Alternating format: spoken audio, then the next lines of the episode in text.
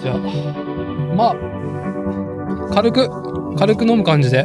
ええ。はい。あ、一緒だわ。これ、お互い完全に同じ、それ、プレ、プレモルカオルエールを、ええ。青缶。小島さん、これって、これはね、ハドじゃないです。 たまたまです。はい、お疲れ様です。 はい、お疲れ様です。いやー、ビビるわ。うんスピってるわ。スピリ案件ですわ。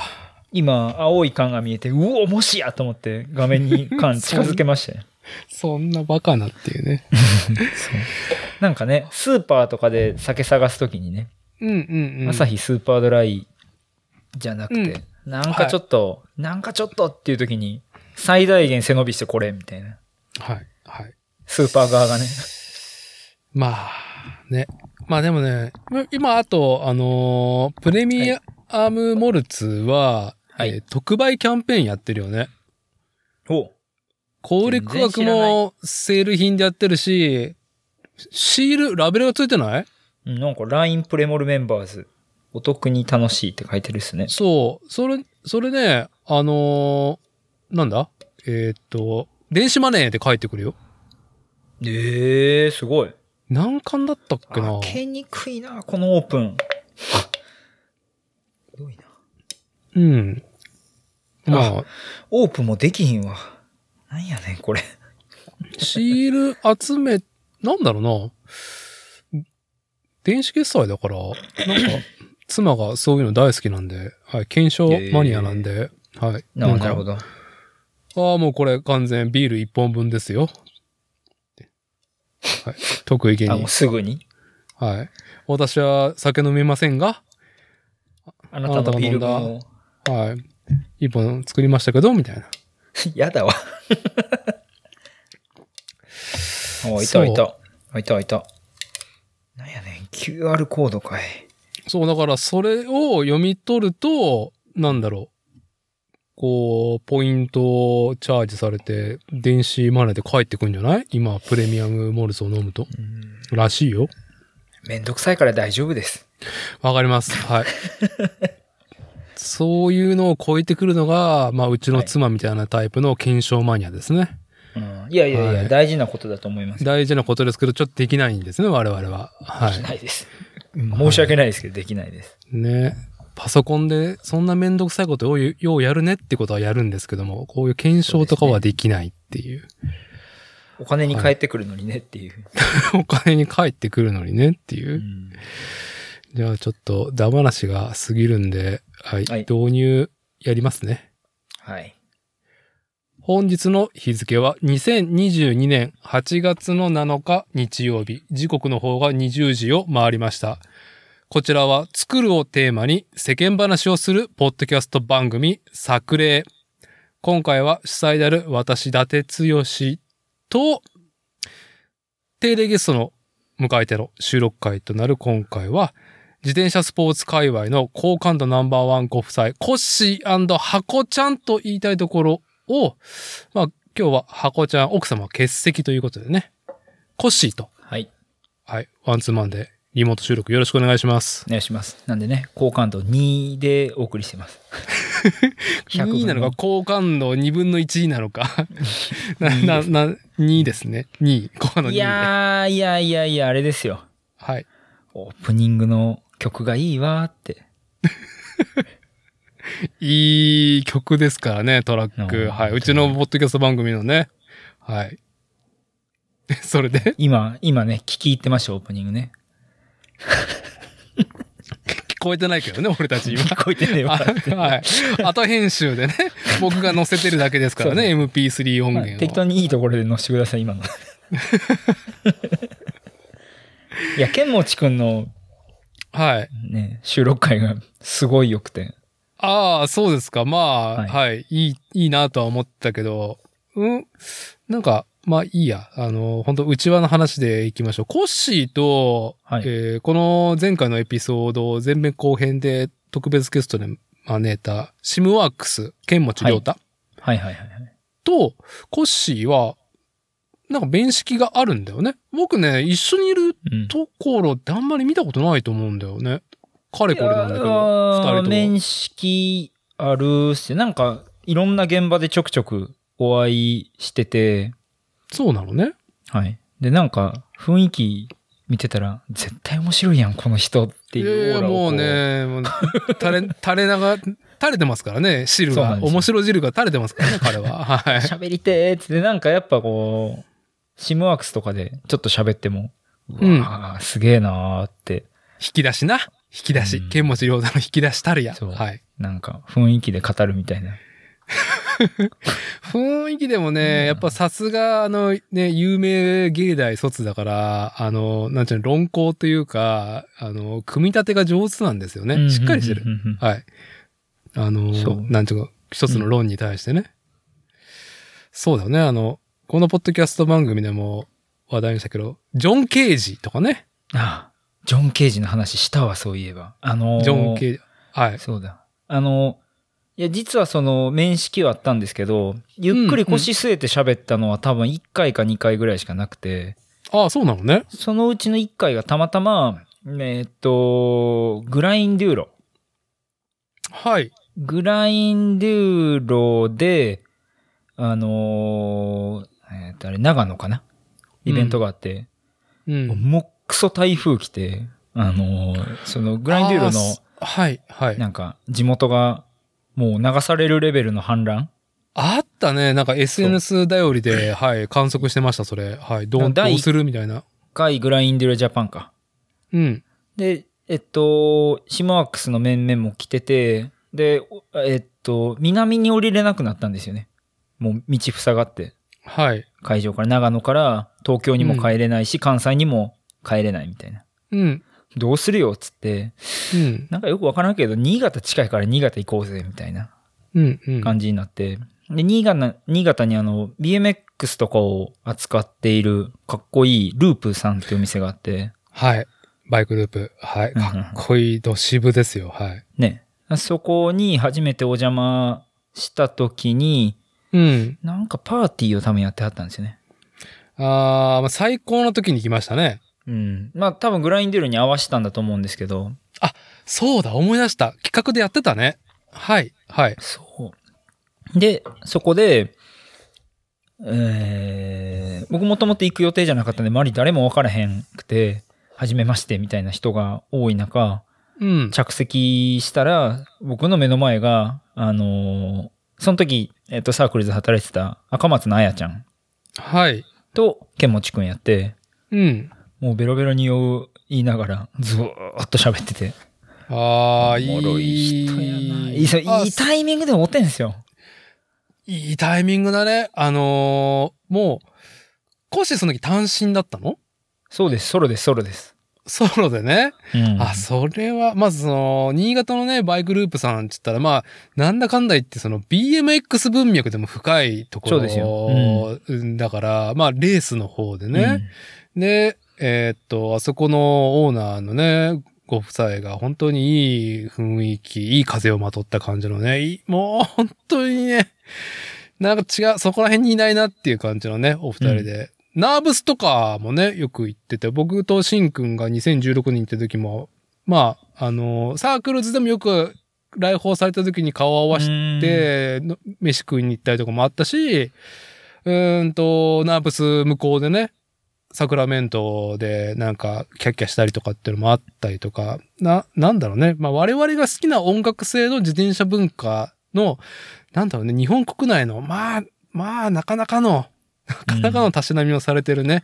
いショや、ップ相当尖ってることを、うんあの、ーまあその、いろんなところに住んでる人がこれ聞いてると思うんですけど、僕ら関西から新潟って結構遠いから、イメージが湧かないんですよね。まあ大変申し訳ないけど、田舎なんかなっていう。あの米だらかなみたいな。はいはい。あの、コッシーが、やっぱりその BMX でも、あの、ストリート、パークサイドであって、で、えーっと、バイクループさんは BMX でもどちらかというと、初期からレース。やられてるけど、レースなんだよね。そうですね。上越もありますしね。うん、もうジョーエスの文化を本当に支えていた各のショップでもあるし、大体ショップの近くのね、空き地借りたか買ったか忘れたけど、うん。ね、ショップの近くにバイクトレール、ダートジャンプまあ前ですからね、あれ。そう。うん。え、なかなかね、ね、立ってる、立ってる面の、はい、のが、住宅街の中に、ね、いきなりあるっていうのをね、ショップ近くに作ってたりとかで、もう、なん、どれを、かれこれ何年なんだ老舗だよな、本当に。うん、なんか、えっと、多分綺麗にされ、僕が行った時は結構綺麗にされて、そんな月日は経っていないようなタイミングだったのかなあとそうね思うんですけど、はいあまあのあ、その、えっと、関西から、まあそれなりに都会から新潟に行って、何があんねやろなぐらいの感じで行って、どぎも抜くぐらいかっこいいお店やって、ようこれを、そうこはの新潟っていう場所で、はい。あの、やってこう根付かしてるよなっていう。まあなんか、新潟に何がありますかって言ったらね、ああ、バイクループがありますねっていうぐらいの、ぐらいの、本当こう、我々にとって はね。うん。あれはね、はい。僕もちょうど、レトロテックのカーティスが2016年になんうかんジャパンツアーだっちってサークルズとか、まあ自分のカスタムバイクを下ろしてるショップを巡る中でループさんのところも行って、なるほうど。ん、僕もなんかね、あの、パラサイトしてる時、えー時間もあったから、まあちょっと、それにもね、便乗させてもらってて。まあ、店がね、 まあ、仕上、仕上がってるしね、本当えに、ね。、ダーティー行った時、ビールのタップとかありましたうんとね、入れようとしてた時かな。まあ、なかったのかあーな。なるほどうん。僕が行った時はもう、繋がってて、うん。な、3、4タップぐらいあって、当然あの、ビール注ぐ、はい。あの、こう、ハンドルがクリス・キングのハブになってたりとか。はい羽振りになってるっていうね。まあ、ポートランド、ポートランド すっ。げえな、流儀これ。つって。で、ビールもうまいし、結構ちゃんと厳選したうんタップを繋げてて、はい。うーん、っていう。まあ、ね、もう繰り返すけど、まあ、我々がね、まあコッシーが好きな音楽性の自転車文化の、そのなんかね、こう、スタイルでは、もうやりきっているショップでにす、ね行くつもりもなく行ったら、すごく中心地に来たみたいな。そうっすね。感じで新潟なんて何があんねんぐらいの感覚で、台風でもう道も氾濫してるし、これこの後どうなんねやろなぐらいの感覚で行ったら、 えーみたいなパラダイスがあ って。まあどうぞどうぞ酒飲んでください。俺宿もないや、もう泊まってって今日みたいな。はい。はい。こう2階は多分ご自宅で、そこそもうそうそう。広々されてて、泊めてもまあ、らあって。の、息子さんたちがアメリカでね、あ BMX 絡みでね、向こう行ってて、え今でも乗ってるんだったっけなどうだったっけな多。分、まあ一緒に乗りましたよ、その次の日。あ、息子そうさなんんとだ。。そうなんですよ。かっこいいトレイルライダーで。なんなんって。あこーの いや、ほんでそんな、なんかこう、言ったら、国内ですけど、かなりはいトリップ感の強いうん。状況で、剣持くんと腰を捨てて喋ったっていうのがね、はい。はい。い結構、こう、脳裏に焼き付いてるんですよね。や、それ完全にあれですね。宇宙の法則なんじゃないですか小島 さまあ、これはね、完全に引き寄せられたなって感ん。じ。はい。波動でしたにねね、これは、はいはいなるほどね。なるほど。それは、いい開口で素晴らしいと思います。はい。まそあ早う。速なのでね、えっと、今回のその、剣持くんの回も、大変期待していて、はいはい。もう期待を全く裏切られない内容で。引き出しでしたね。うん。いいなーって。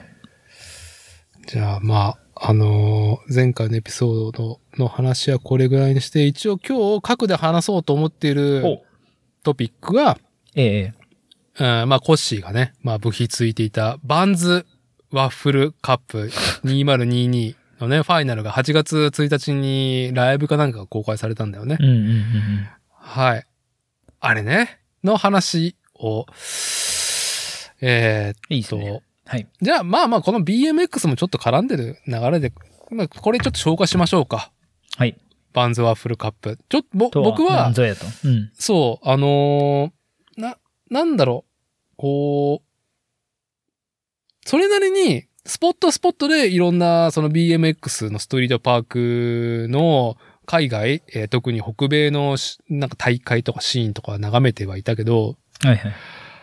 あのーなんだろう、もう、万、由緒正しいはい BMX というものの文化だよね。こう、ジャンル分けとかではなくうっんて。うんうん、そうですんね。ゆ由緒正しい。で、ハンティントンビーチだよね、あそこやってるのが。いや違ったあれすっげえ場所ですよね。いや、場所あの、ハンティントンかどうかはちょっとちゃんと調べてなかったんですけど、うんビーチ真横で、そこにはいごっつい特設会場ですよね。はなんじゃこれってサイズの。い。はい。ちょっとね、その辺のね、このバンズワッフルカップとはっていうのをちょっとコッシーから聞きたいんだけど、改めて。はい。なんぞやと。なんぞやと。まあ、バンズ、バンズは皆さんご存知、あの、うんあの、ソールがワッフル型になってる。なんとなくあの、スケートとか用のシューズなんかなと。日本やと ABC マートが独占してるんですが、うん。えーっと、バンズね。まあ、大昔から、あの、スケートシューズとかそっち系、横乗り系であるんですけど、うん一回潰れてんですよね。あの、潰れるうん。負債があそうすごい溜まって、あ、そうだったっけなんか、そ覚えがあるような。いや、大昔で。ですよ、多分。えーっと、1980年代とかに、潰れたか潰れるギリギリまで行って、はい。とんでもない借金を抱えたけど、その、もう亡くなったんですけど、社長が頑張って頑張って、借金を全額返済して、で、その借金もなんかあの、コピー商品が出回っちゃったんですよね、すごい。うんで、在庫。庫不良とかで売れなくて、こう、借金になったみたいな話。で、はい。えー頑張って頑張って返して、えーっと、売り上げが伸びてきた頃からバンズのそういうイベントとかを売ってると。バンズ冠のスケートのコンテストとか BMX のコンテストうんをやり出したり、あとあの、パンクとかの、こう、フェスワープドツアーっていうはい。にスポンサーしたりとかをして、今はどっかの会社に買われたんですけど、まあ、こう、バンズの根幹的なところということで、スケートと BMX の大会は、彼ら主催で、えー自分らでパークも全部作って毎回やってるみたいな、ない。はい。そういうイベントですかね。で、まあ、くしくもね、ちょうど1年前、コッシーとは、うん。 8月、あれは終わりだったかな。東京2020のね、BMX フリースタイルパークで、まあ俺たちが、まあフル勃起して、 もうちょっと、もうちょっと取ろうっつって、はい。あのー、ね、東京 2020BMX 五輪いい話っていうので収録してるんですけそうど、ですねはい。あれから1年経ちましたと。うん。、で、まあ、多くの人に BMX とはみたいなのが印象を大きくつけられたのが、やっぱりオリンピックのね、東京のね、あの、お台場の、この、まあ、結構な規模感の、現行のフルサイズと言ってもいいようなね、パークでしたと。に対して、今回もう僕がセクションパッと見た瞬間に、はい、もう BMX 文化。あのー BMX 文化。はい、そうはでいす、ね。はい、そうですっていう、あの、うーん、まあ、でっかいトリックのための、競技者のためのパークというよりか、今までの、どうだろうね、80年代ぐらいから生まれてきた、その BMX の、とかストリートの文化っていうのをね、うん。だから、パークセクションと、まあ、なんだろうね、一般にはひま行からないかもしれないけど、リアルストリートセクションはね、そうですね。ハンドレールとか、階段があったりとか。である意味ちょっと狭いんだよね、あのパーク。規模はなかなかだけど。うーんまあの、東京のね、あの、オリンピックとかさ、FIFA とか、FIFA じゃない、あの、あ、フィなんズか。ファイ、フィズか。うんとかのパークに比べると、そのリップのね、あのー、高さだったりとかね、あのー、セクションがあえてちょっとさ、そんなめちゃくちゃ大きくないじゃん。そうですね。多分、あの、見た感じやと、フィズとかオリンピックとか、まあ、うんオリンピックはワールドカップ基準なんですけど、ワールドカップイコールフィズなので、はい。そういう世界ワールドカップとか世界選手権とかの規模のフィールドうんと同じぐらいの土地は多分面積はあるんですよ。そこに並んでいるものが違うんですよね。フィーズとかワールドカップだと、うん。なんかもう、技をやるためのジャンプと、技をやるためのクォーターがあって、それがこう、あの、行儀よく整列してるというか。行記憶。はうい。ん。で、今回のその、バンズワップルカップとか、ああいうのってまあ、えっと、もともと2000年代とか、あれがメインストリームで、その頂点に多分 X ゲームとかあったんですけど、まあ言ったら草レースになるんですよね。今で言うところの。はい。そのワールドカップが存在しちゃうから、あうの、んそれ以外の大会っていうのは、要は、ポイントがつかないものは、はい。草レースなんですけど、その配置されてるセクションも、なぜそれをそこに置いたと。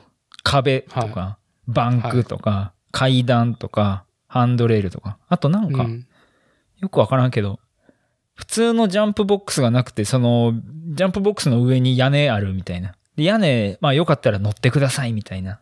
はい。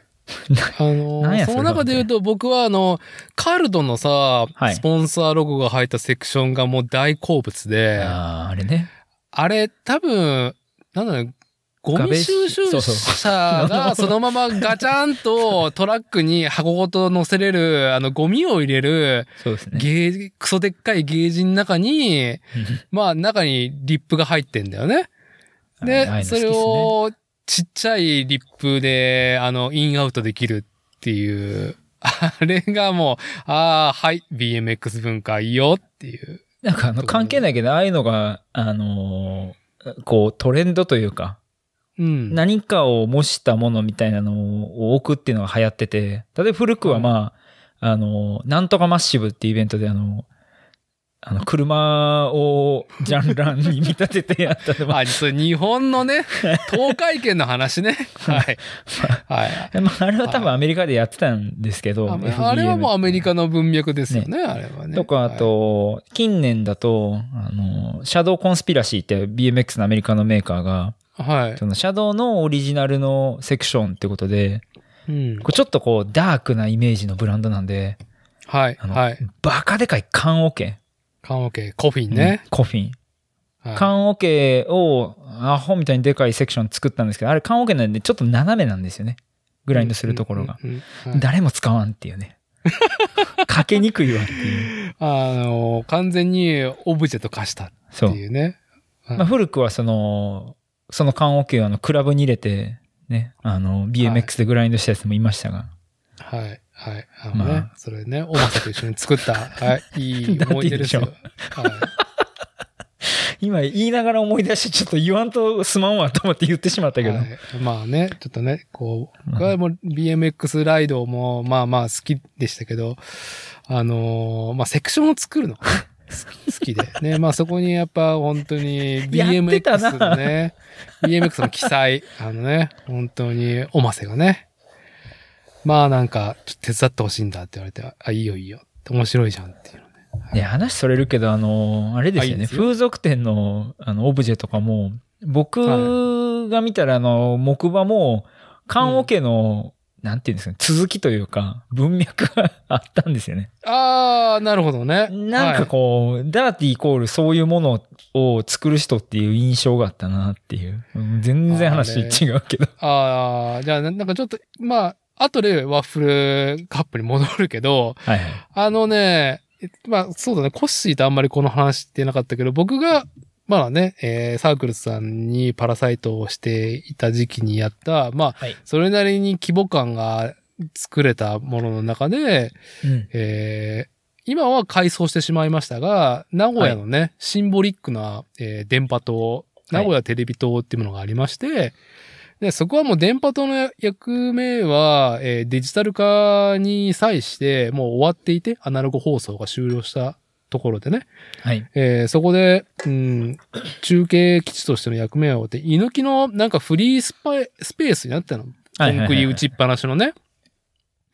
で、まあ僕が自転車でなんかっつって NPO を立ち上げて、まあそれなりになんかいろんなとこに足しげく足を運んで行く中で、ここなんか、ラズさん使ってみませんかみたいな話があって、はいで、そこはオープンで、そのイベントを募集してるとこじゃなかったから、まあなんかそんなシンボリックなとこで、やれるのはね、でしかもやっぱ自転車をね、中心に書くとしてやれたらもう最高だなと。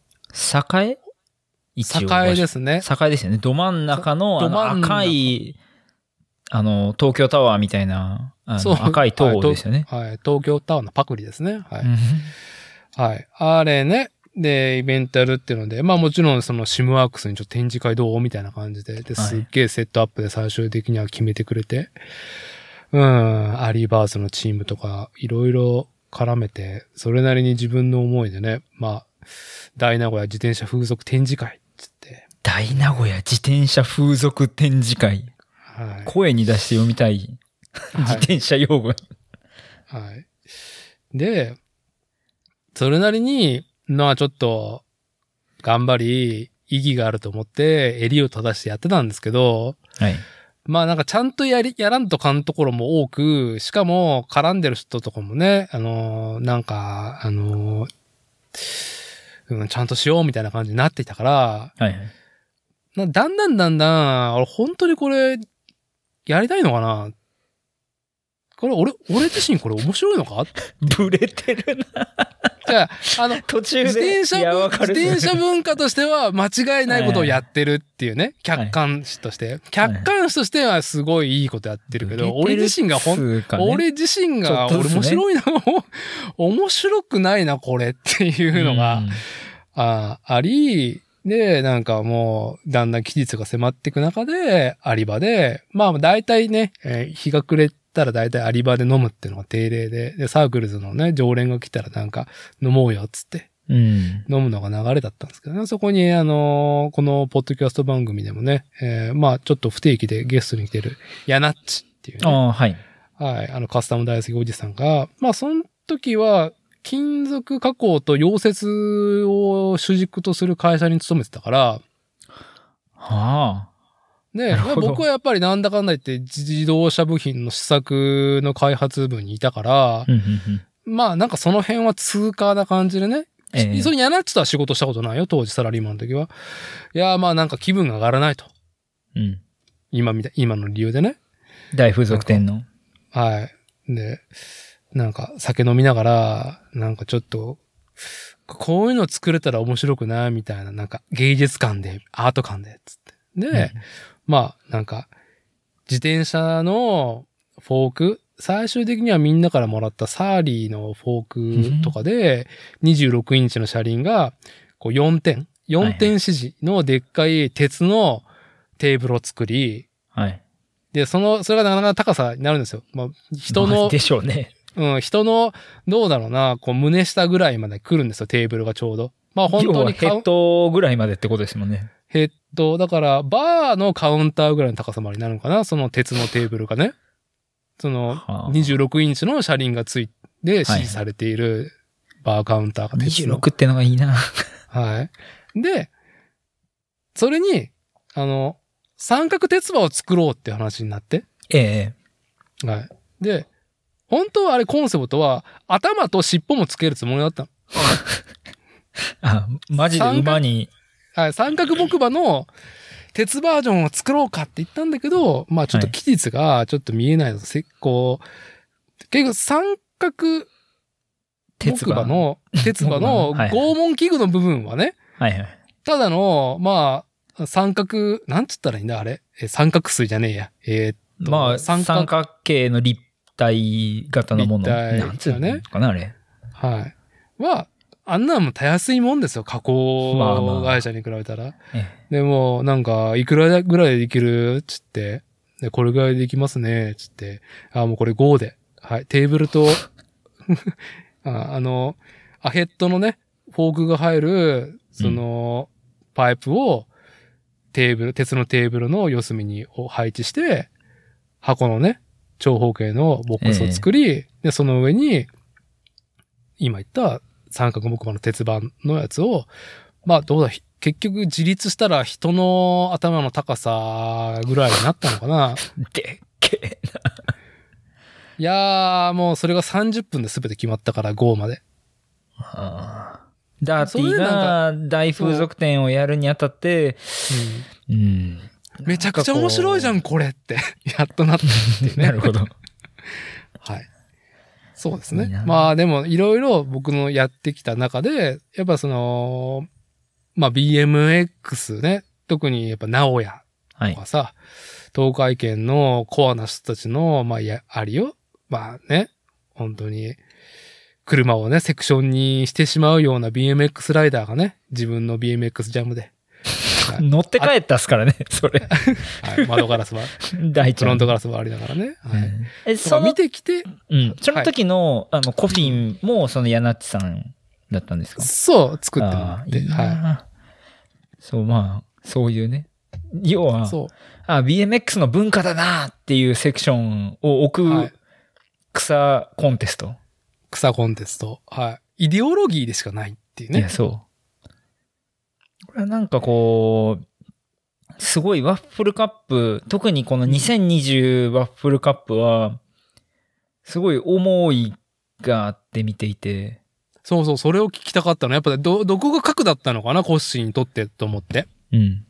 なんかやっぱあの、えっと、ビフォアオリンピックとアフターオリンピックがあるなってこう思うんですよね。はい俺たちは BMX 大好きなんで、うん。そうんの金メダル取ったローガン・マーティンの走りもかっこいいなって思うし、うん。うん。あの、リムも検討していたし、ミナトちゃんも頑張ってたしっていうことでこう、はい。で、出ていないけど、年をも頑張ってたしっていう、はい。はい。まあ熱い金メダ思ルいを。取ってたからね、勝手にね。そうですよ。優勝しましたからね。優勝してましたからね、トシ君は。はい。思いを持って見てたんですけど、まあ、その、なんて言うんでしょう。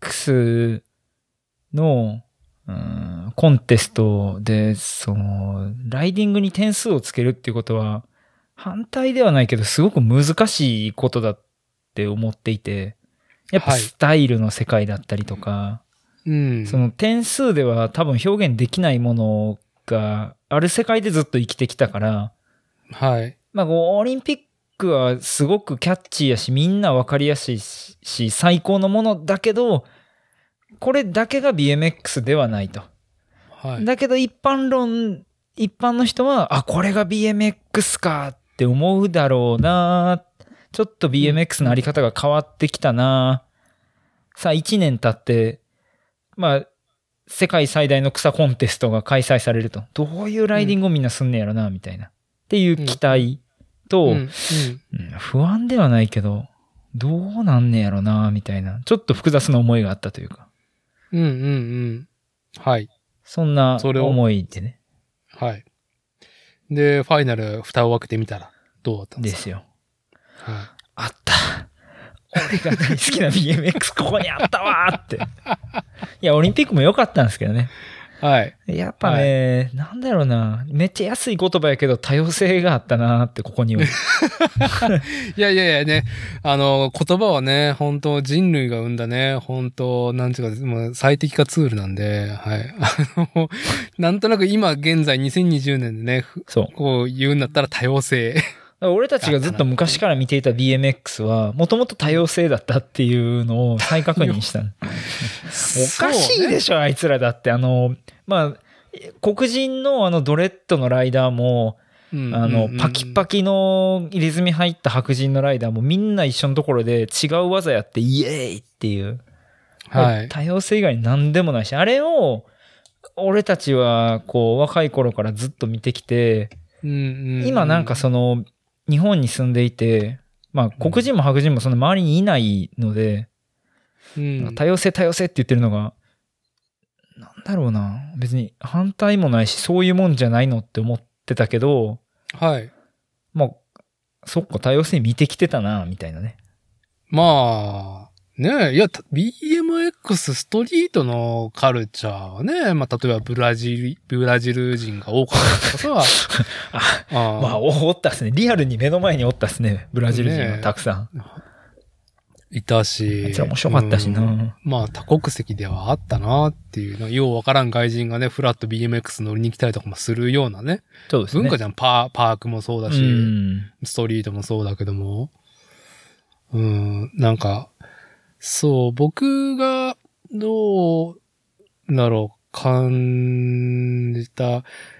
そう、僕がそのセクションが小さいって言ったのは、あのー飛ぶの難しそうだなと思って最初印象がね。な そうですね。みんな結構手こずってましたもんね。あのー要はスピード乗せれるような間合いがないんだよね、あんまりあのーパークそうで。ねつなげれるよう、つなげるのにすごいスキルがいるんだよね、あれ。うん。スピードは死にますね。そう。で、まあ、我々のね、本当に期待の星、リム、中村。はい。うん。リム君は、まあ結果5位なんだけど、まあその順位はどうでもよくて、うんあの、僕、コッシーがさ、ツイートした後にさ、はいはい。あの、この話、ポッドキャストでしたいなと思ったから、改めて、50インチの画面で、爆音でちょっと見てみようと思って。はいはいはい。うん、スマホで見てちゃダメだなと思って。うん。で、やっぱ会場が何で湧いたのかうーん。そうですすごいね。ダイダイジェストだからさ、うん。まあ、ダイジェストでもさ、一人スリーランするんだよな、あれ確か。あれ多かったっすよね。多かまったた走んねやって。そうそうそう。ツーランぐらいかなと思ったら、そう、スリーラン、三人一組スリーランだよね、確か。ベン・オーレス4回ぐらい走ってたような気がするんですけど、ね、なんか多そう分泣きのもう1回みたいなのあったような気がするんですよね。あそれがいいよ、うんローカルイベントっぽいし。 あの、と、リム君がはい高くね、まあ、本人のね、彼の持ち味でもあるじゃん。すごく高いエアーを決めれるっていう。うん。のを、いち早くすごい高さを見せたじゃん。はいはいはいはい。あれでバッコーンって会場が湧いた、あああー、のそうですね。空気感うん。が、あ、もう、やっぱりここすごく繋げて飛ぶのはめちゃむずいから、こんだけ会場湧くんだなっていうお客さんが、ああ、なるほど。なるほど。そういうことですね。そう、できたし、リム君はもちろん自分の持ち足とかスキル何が見せれるんだろうと思った時に、あの時にハイエアをうん。やったんだな。あそこの高さまでやれたライダーって、ファイナルの。いっちゃん高かったの多分リムじゃないですかね。って言っても過言じゃないよね。あの、アーリーウープで飛んでってたやつもめちゃめちゃ高かったですけどね。あいつ高かった全然知らんかったけど、あいつと多分リムが、どっちかが多分いっちゃん高かった。そう。バなケんモンですよ。なんなんあもうれ。そう。まあ、怪物しかいないんだけどね。あの、ワッフルカップにいる人たちはね。いや、あの、ダーティ見たって、いうんワッフルカップ言ってますけど、見ましたあの、決勝のメイク率っつう。ああ、はいなんなんあれ。わけわからん。これなんなね、んでどっから喋ったらいいんやろな、マジで。どの角度から喋ってもいいんやけど、難しいね。リラックスからの集中力何なんだろうね。うん。なんか、まあ、背負ってるものはあんまりなさそうじゃん。あまの、あオリンピックに比べて、オリンピックであーそそうれですね垣間見れたじゃん。なんか背負ってはるいはいはもいのっていうのをね、ライダー一人一人にやっぱりうんオリンピックっていう、やっぱり非常に誰もが認知できる場であるっていうので、うん各国のね、代表に選ばれたライダーが、まあなんか追ってる感じあるなっていうのは垣間見れたんだけど、どの、まあジャンルでもそうなんだけど、BMX でも。なんか、こう、リラックススタイルで攻めていて、本人、ライダーのポテンシャルがすごい出てるっていうのが僕の印象かな。うん。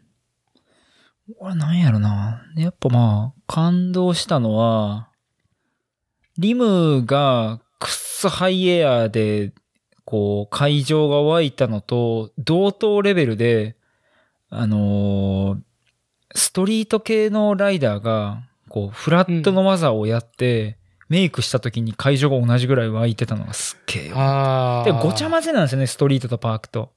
あれが良かったなーって。はい。はい。なんか、その、ランのはい。ルーティーンというか、ラインで、全部ね、こうパークライドもできるっちゃできるし、もうゴリゴリストリートの流れも作れるし、っていう構成だったもんね。あれなんか、まあちょっとダイジェストだから、すべてのね、フルのランを見てないからあれだけど、だから印象なんだけどね。あの、切られてるところ見てる感じでは。いや、まあ、あのダイジェストも結構タイトに全部入れてくれてましたもんね。まあ、うん。いいなーって感じだった。誰やったっけな、あのストリートの、ナイキのライダー、あの、ゴリゴリ、ああこう、ヒップホップな感じの、はい。名前忘れてしまった。が、なんか、そいつが、えーっと、フェイちゃうわ、ノーズ入りで繋ぐ技を何回やったんですよね。ありえへん。そんな技、100回やって1回できるかどうかぐらいの技をメイクするんですけど、一発でメイクするんですけど。うん。まあ、リムのハイエアに匹敵する難易度やなっていう。はい。お客さんは分かってるから、うん同じようにこう、歓声が上がるみたいなね。うん、うん、うん。うん、せやんな、みたいな。そうね。いや、なんか、観客も含め、まあ、アメリカの、ああいう大きな舞台あるあるで、結局、見てる人たちも、なんかすごくナイスな奴らが多いっていうね。そうですね。うん、空気、全体の会場の空気がいいってのはもちろんあるし、しかもあの、あんなビーチでやってるイベントね。いや、そうっすよ。マジで。あの、空撮の映像を見てびっくりした。俺あの、最初、ワッフルカップのハイライトしか見てへんかったから、中だけしか見てなかったんで、どっかのうんお広場に置いたんかなと思ったら、海、ビーチ、バンズみたいな。もうね、あ完これ成だよ、それで。 そう。完成ですよね、あれ、それ、そんだけで。バンズのイベントなんや、みたいな。バンズのイベントでしたね。うんなんか、すごかったな。こうなんて表現したらいいかわからんバンズのイベントやったなバカでかい。で、まあ、エトニーズのライダーとか、ナイキのライダーとかが、ちゃんとナイキの T シャツ着て出てるのもすごくいいですよああねー、。そうだったね、そうだったね。フはァッい。ションでいくと、あと、あの、あれ、エナジードリンクのヘルメット被ってるやつが逆に目立ってなくてよかったなっていう。そうね。全員じゃないですか。ワールドカップとか見てて、オリンピックもはいまあそうですけど、全員そこのライダー。でもまあオリンピックはね、あれ被ってないですけど、うん、あの、ポイント制のね、そまあ、ワールドカップシステムみたいなやつをね、全部。 う。全員何かしらのエナジードリンクのヘルメット被ってるんですけど、ヘルメット被ってないやつの方が多かったし、 ヘルメットかぶって、あーあと、ヘルメ半、半裸、半あ裸ーとかね。 半裸とか 半裸ね。いやまあ別に、どっちでもいいんですけど、ヘルメットは。あの、別に、そう、あのエナジードリンク背負ってないやつも目立ってたし、うん。ねやっぱこれでこそやな、みたいな。うん。はい、はい。いいなぁみたいな。なんだろうね。その、ポイントを目指すっていうよりか、あのかっこいい現場でいかに自分がかっこよく決めれるかっていうところに何か意識がいってたっていうのを感じ取ってるのかな、僕はなんかすそうごですいねいいなと思ってるのは。全員スタイル違いますもんね。まスタイあ、ル見事に決勝は全員違った。違ったし、すごくいいのが、あの、誰だったか忘れたけど、こう、バックサイドの捉え方ミスったか、ライライドのラインがブレて、うんうんあかん方行っちゃった時に、うん。うあ、ならこれみたいな感じで、ーん。ありますね。苦しみ上げに出した技で会場が湧くっていうのに、すごく良かった。あー、ここけなかったね。あー、でもなんかあったみたいなっていう。いや、あれの技術力半端じゃないですよね。なんだろうな。インスタグラムで見てたらわかんないんですけど、結構やっぱ、海外の選手ってメイク率そんなに良くない人とかも少なくはないというか。ああ、そうなのね。特にスケートなんか100回やって1回できてそれを動画として載せたらそれでよしみたいな文化あーも特にビデオ文化はそういうものなのでまあ、要はアタックしてて、メイクできたっていそううところだよね。まあはい。スラムを食らいまくるのもまあカルチャーみたいなうんうん。まあなんで特にパークライダーとかのメイク率は比較的高いけどストリートはまあなんて言うんでしょうそんなガチガチでメイクせんはずなんやけどはい。ミスしてるやつの方が少なかったみたいなねなんじゃこれみたいなうーん。ど、どういうメイク率でこれ持っていくんみたいな。ハンドレールとか。ねなんか、あんま、その、まあ、どうしても引き合いをね、どうオリンピック東京2020の引き合いに出してしまうけど、なんか、今回のやつ見てて、やっぱ、あ、BMX がすごく表現されてるなってのは本当にねう。ん。うん、あ、こうん表現されてるっていうか、これ見てほしいって感じだったね。そうですね。あのー、BMX 今から始めたいんやけど、うん。なん、どんな動画とか見たらいいのつあ、じゃあワッフルカップの決勝とりあえず見てくれ、つって。うん、うん。あれもなんか盛りだくさんだからっていうね。そうそう。こういう競技よ、みたいな。そうそうそう。わかりやすいですね何よりやっぱフェイキーがあるってのがいいです よね。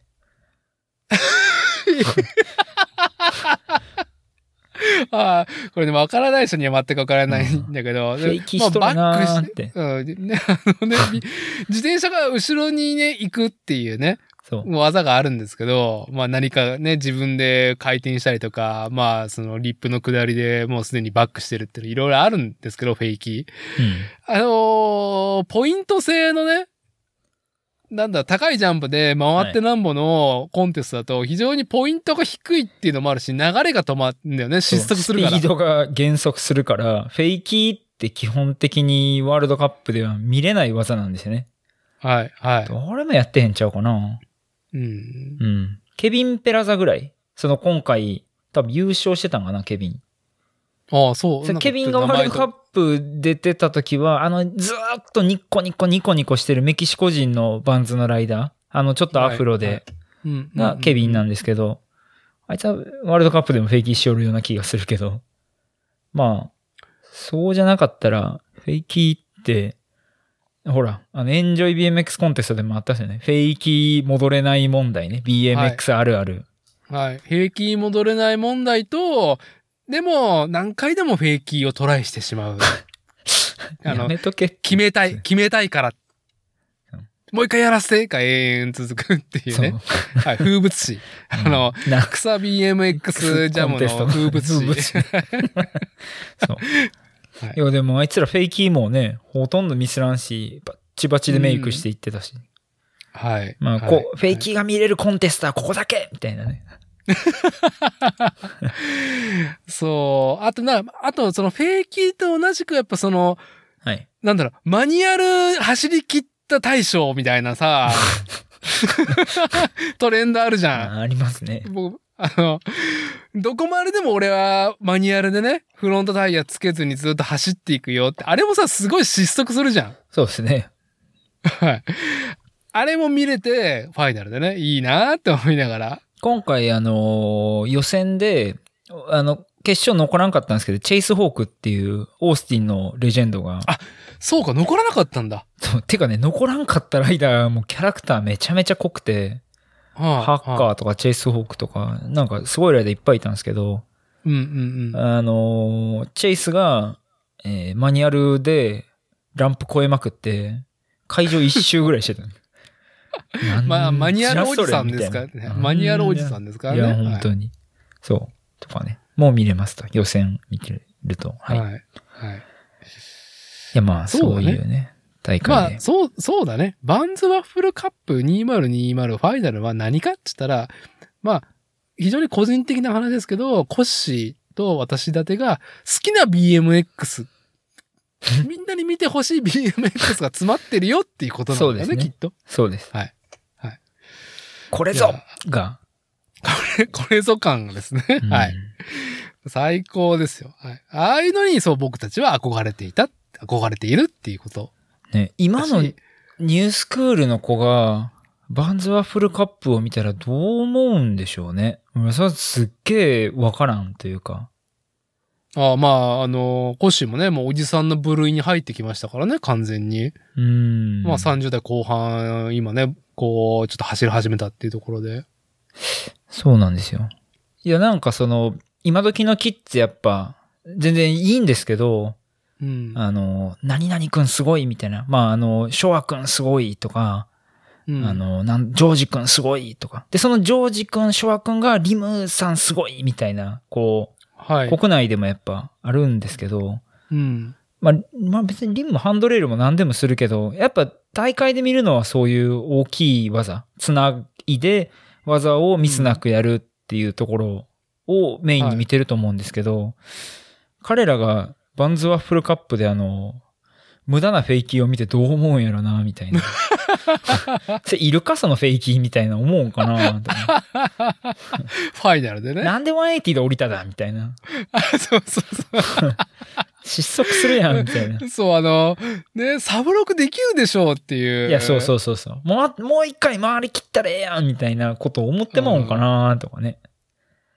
そう。な、な、なんつったらいいんだろうね。あ のーやっぱ飛んで回って大将、飛んで回って大会じゃないから、うんそうなんですよあのーワールドカップシリーズとか、東京2020と比べて。違うのをね。だ、だからなんか会場がさ、わライダーもさ、そんな高いエアも目指してなくて、なんか綺麗に何か技をやりきるっていうのに注視してたなっていう雰囲気もあるとかあね。のやたら遠くに飛んでいくとかね。そうそうそう。 高いとこから降りれるやつが偉いとかとね。かね。うんあのーこれも決勝に残ってなかったんですけど、トレイ・ジョーンズっていうライダーがいて、、はいつも。もあの短パンで、大体、大体上半身裸なんですけど、ずっと。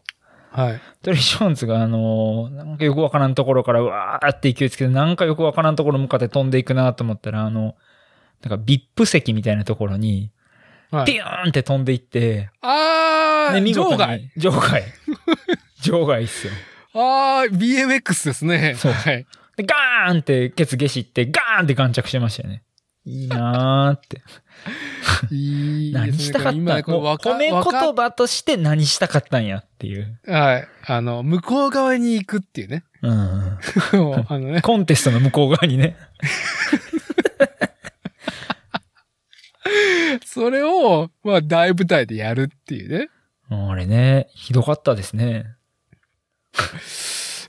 あの、ね、いいなって思ったのが、みんなやっぱトレイ・ジョーンズが飛んでくるよって聞いて、椅子とかめっちゃどけてて、ちゃんとこう着地できるように用意してあったんですけど、はい。おい知らんんけど多分あれ、まあ、ビップ席やからやと思うんですけど、床がね、なんかこう、ちょっとこう、肝っぽい床で、うんな。んか、あのーこう、毛羽立ってて、はい。で、こう、ぐっと踏ん張ったら、あの、グリップするような感じの着地面で、はい。あのー飛んでいって、ケツゲシって、人間だけ前に飛んでって、顔からいって、その顔がグリップして、グーってエビ反りになるんですよね。あれが、すっごい良かっまあ、ちょっと見と、見ときます。僕見てないんで。あ予選 ね。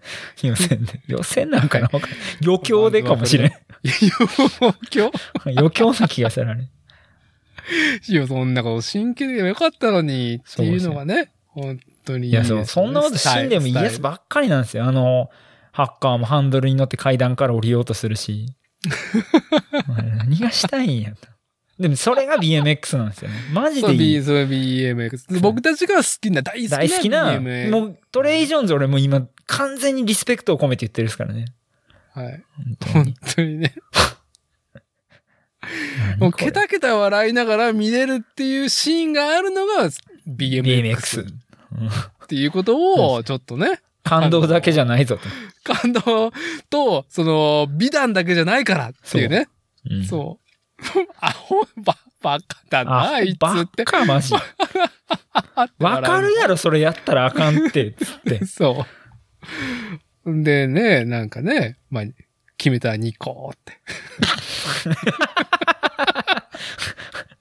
そうなんですよ2個って満身このうって笑みね。ていうそう。はい。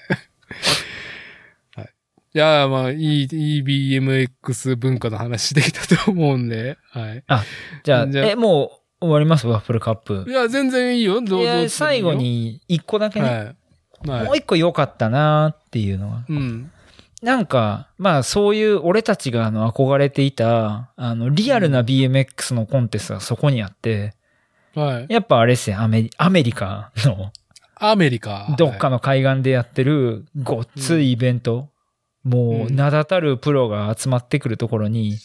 うん。まあ日本の侍リムもは行いってて、で、うんあの、案の定、くっそ高いエア飛んで、うんあの、MC にジャパンエアラインって JAL って言われてて、 毎回おなじみ、もう何回言われてんねん、ジャパンエアあラインっれて、。毎回なのあれ毎回言われてる。てか、毎回同じ MC なんですよね。ああ、そうなのだから、毎回 JAL って言われてて、はい。あ、JAL さんねって。 はい。いや、ほんでまあ、それは良かったんですけど、あのーリムがね、今回アメリカに行くにあたって、はい。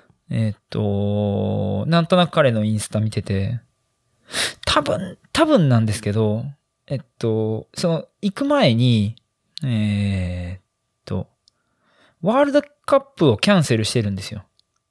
ワールドカップスキップしてるんですよ。ほあれ、出てないなっつって、ヨーロッパでやったやつかな。なんでやろなって思ったら、どうも、あの、怪我してた足のプレートかなんかを抜いてたっぽくて、はい。なんか手術室の映像がインスタントストーリーで上がってて、はい、うんおまた怪我したんかなと思ったら、まあ、後で考えると、多分、プレートに抜いてたとかだと思うんですけど、怪我のね、そう。はい、後のね。そう、はいわざわざ、その、大事なポイントが取れるワールドカップをスキップして、うん。で、怪我を治して、完全に。はい。はい。で、えー彼が一番最初にアメリカで向かったのが X ゲームですよ。はい。 X ゲーム伝。統も伝統ですね。そうですはい。まあもう、あれですよ。草レースじゃないですよ。これはもうガチの、オリンピック以前の最高峰は X ゲームですから。はい。 X ゲームに招待されて、X ゲームでゴリゴリ爪痕残してきて、うん。で、えーっと、その後まあ、えーバーンズのそのワッフルカップまで時間があったので、彼が向かった先は、あのー、バーンズのプロのライダーのうん、デニセ・ナーソンっていうライダー。ああ、はい。はい。もう今回ワッフルカップでも、もちろん X ゲームでもゴリゴリ技決めてた、うん。あのデニスのお家に行くんですよね。うん。で、デニスのお家には裏庭にスケートパークがあって、まあそこもすごい楽しい感じなんですけど、本人にも聞いたことあったような気がするけど、どう考えても彼のライディング見てたら、まあデニス・エナーソン好きなんやろうなっていう動きをうんリムは良くするというか。うん。で、その憧れのデニスの家に行くみたいな。はい。で、デニスが日本に来た時に、リム、小学生なってたんかなもう、もうちっちゃいリムがデニスと一緒に写真撮ってて、ああ、そうね。そうね。見たことある、その写真。はそうい。はいほ。いで、えっと、今回アメリカに行ってデニスの家で一緒に写真撮ってて、なんとうだった、ん。うん。だから、X ゲーム行って、アメリカの、もうマジガチのトップの本間もんの家に交流しに行って、パークで一緒に乗って、うん、、で、バンズワッフルカップに出るみたいな。はい。で、X ゲームで、デニスよりリムの方が順位上なんですよね。あ、もうそうだったっけうん。いや、もうなんかはね、あそれとかも、でも、やっぱライダーとしてのリスペクトはそこじゃないから、だだからどうのこうのとか、多分彼にとって1ミリもないと思うし、もちろんん彼に勝てて嬉しいなとかあったとしても、うんはい。やっぱデニスはデニスでもうくっそほどかっこいいライディングしてたし、バンズワッフルカップ見てたら、デニスがいかに偉大なライダーかわかると思うんですけど、うん。いやー、いい動きしとんな、リムって。マいジや、もで、う、うん BMX 文化ですね。はい。そう。俺たちがあの、はいこんな世界、まあ、なんやろな、ないんちゃうかなってまで思った。あの、ロードフールズに出てるプロたちとか、うん。あの、プロップうん。スの中の世界とか、まあ、X ゲームとか、まあ、まこあ、れ大リーグだよね。大リー野グ球で言ったら、そうですよ完。全に。うんはい。完全に大リーグですよ。大リーグに行っとるやつがおるんですよ。はいで。そこでバカ活躍してる。はい。いや、ちょっとね、中村輪夢くんのあの、補足をしたいんですけど、やっぱり、彼がね、その幼少期から BMX の才覚をって言ったら、やっぱその、ご両親がありまして、っていう。うんで、まあ、まず、お父さんが、まあ、BMX ね、もうガチの、ガチムチ愛好家っていうところから、で、ショップショップもやられてたんだよそうでね。すねショップもやっ今ももちろねん、京都で。やっていて、で、まあ、お DIY、ね、お DIY 精神にのっとりで、はい、パークも作り、これ、パークを自分たちで作るっていうのも、まあ、スケートもそうだけど、BMX も文化。自分の家の近くとか、家に、うん空いてるとこだったら、ね、セクション置くっていうのも、まあ、文化ですからね。うん。それを置いていて、で、自分の子供が、もし、なんかね、まあ思いもあったと思うけど、いろいろね。まあうんリムっていう名前がつくぐらいでもあるし。そうですね。はい。で、まあ、その子供がね、なんだろうね、夢を託されたっていうと重てえからさ、ねちょっと美談になるからちょっと嫌なんだけど、なんか、素直に BMX 文化の本質を愛して、そで、やっぱそのコアなものをお父さんが見せてくれて、う。さらに、その、本丸というか、発信源に、そのちゃんと BMX 文化のコアなものを、こう、抱えていっているっていうのが、その今のトレンドとか、その大会とかワールドクラスとかっていう、そういう話じゃないことだから、うん。その、なんだろうね、こう、親子にわたって、こう、BMX を愛してた気持ちっていうのが繋がっていくっていうのは、まあ、何この、何このいい話っていうね。これ結局俺たちにとっては美談でしかないんだけど、うんちょっとびっくり、すぎるわっていう、本当にねオ。リンピックに出てて、えっと、まあ、女子は何人かいるんですけど、男子で、オリンピックとバンズワッフルカップ両方出てた人って、もしかしたらリムだけかもしれへんなと思ったり。ああ、そうなのアメリカ人のライダーでも、バンズワッフルカップは出てなかった気がするんですよね。か予選落ちたあか。ーいや、予はい選も見なかったような気がするけどな。いや、まあ、それぐらい、あの、別に彼にとって優越優劣はないし、自分が、あうの、んスタイルを発揮できるところで、一生懸命自分の好きな場所でやるっていう、もう BMX を地で言ってるな、みたいな。かっこいいって。 BMX を字で言ってる。 かっこいい。なるど。ほど。なるほど。はやべい。えなーって。いい動きしてんなーってなるほど。のが、そうまあ、最後伝えたかったことですね。いやー、お酒が染みるわ。ねえ酒が染みるわ。いい話。いやー、よかったっす。まあ、ぜひ、なるほね、はい何分ぐらいあの決勝 ?2、2 30分ぐらいでしたっけもうちょっとど。いや、1 40分時、一時間ぐらいあるよ、ああれ。れ、なっ50けえな。 50あれ長い。だって、すあ の、スリーランするから、しょうがないよ、あれ。ううんん。ほぼノーカットみたいな感じですもんね、決勝。うん。うんなんぼほどやってんねんっていうね。まあ、見てください、ぜひ、皆さん。はい。いい、いいと思う。な、なんだろうね。その、こう BMX とかストリートの文化って興味なくても、なんだ、アメリカのかっこいいとか、うんアメリカのいいところの、こう、が集約されてるから、うんうん。今ね、昨今ね、シリアスなことが多いから、そうですね。アメリカもね。うで、んそれがやっぱりそのインターネットとか SNS でやっぱこう摂取しやすいからさ。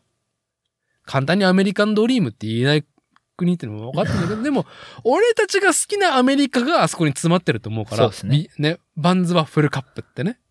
ぜひ、YouTube で検索はいい。ただければ。まあまあ、じゃあリンクも貼っときますんで、よろしくお願いしますっていうところで。じゃあ、はいこの、はい。いや、もうな、完走しましたね。あ、BMX 文化の話でね、一旦完走したところで。まあ、じゃあ、この熱量の続きで、どうですかまあ、一応はい BMX スクール、 ね、講師がね、講師やられてるっていうね、つながりで、京都東祖さんのライブに行ってきた話、あーちょっと聞かせてくださいよ。そうですね。えっと、前、BMX 波動の話で、はい。 BMX 波動の話っていいな、この、くったらないフレーズ。はい、いいと思います。はい。いやー、えっと、その BMX のオリンピックを見て、う BMX ん始めたよっていう、あはい、の、女子の女の子ね、女子小学生のでも9歳とかかな、本当の、うん。がまあ、スクール熱心に通ってくれていて、で、そのお父さんが、実は僕が大好きなバンドのギタリストだったっていう、うん。何その波動っていう話はいから、はい。はい。えー、コロナでライブできないくて、3年ぐらい、もうライブしてなかったらしいんですよね。はい。ああ、3年。うん。なるほど。ほど。はい。だからその話を知っても、なおまだ行けんかったっていうライブにやってないんで。うん。そんで、僕、うえっと、過去にトーストのライブ一回逃してるんですよ。ではもう随分若い時欲しいなえーっと、10年とか前かな。それもヌーンですよ。 というか、あれです。えっと、はい。えーっと、ゼロマガジンさんはい。はい。が主催してる、あの、イベントが当時ヌーンでやってて、はい。で大阪のハードコアのバンド、もう超巨大2バンドと、トースト対バンのその3バンドのラインナップでイベントみたいな。うん。絶対行くやん、これって。でもちろんチケット買って行ったんですけど、仕事でトースト間に合わなかったんですよね。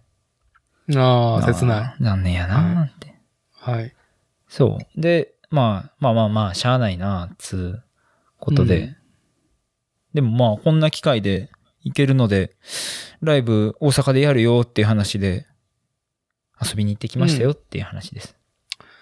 どうでしたかいや、まあ、いや、まあ、あのーそうですね。えっと、キングコブラっていう大阪古くからあるライブハウスはい。で演奏やったんで行って、で、もう、もう10分後には演奏始まるよってことでこう待ってたんですけど、はい。知らないおじさん、あ、一人はまあ、その、えっと、スクール生のお父さんなんで、ひ一方知ってるんです、ギタリスト。うん。プラス、知らないおじさん3人が、あの、ステージの上にさ立ってんな、みたいなうん。俺、はい。 CD の音源しか聞いたことないから、どんなるほど誰が通さなんか全然わからんみたいな。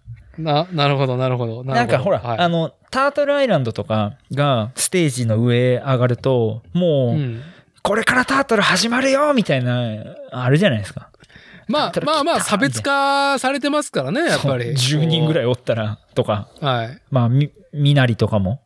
はい。まあ、風根のね、あの、横笛のふね、音色がしたらなんかね、ああ、タートル来たなとかね。そうそう。そういうのありますからね。はい。そう。もう、申し訳ないけど、おっさんが4人ステージの上に立ってるっていう状態なんですよね。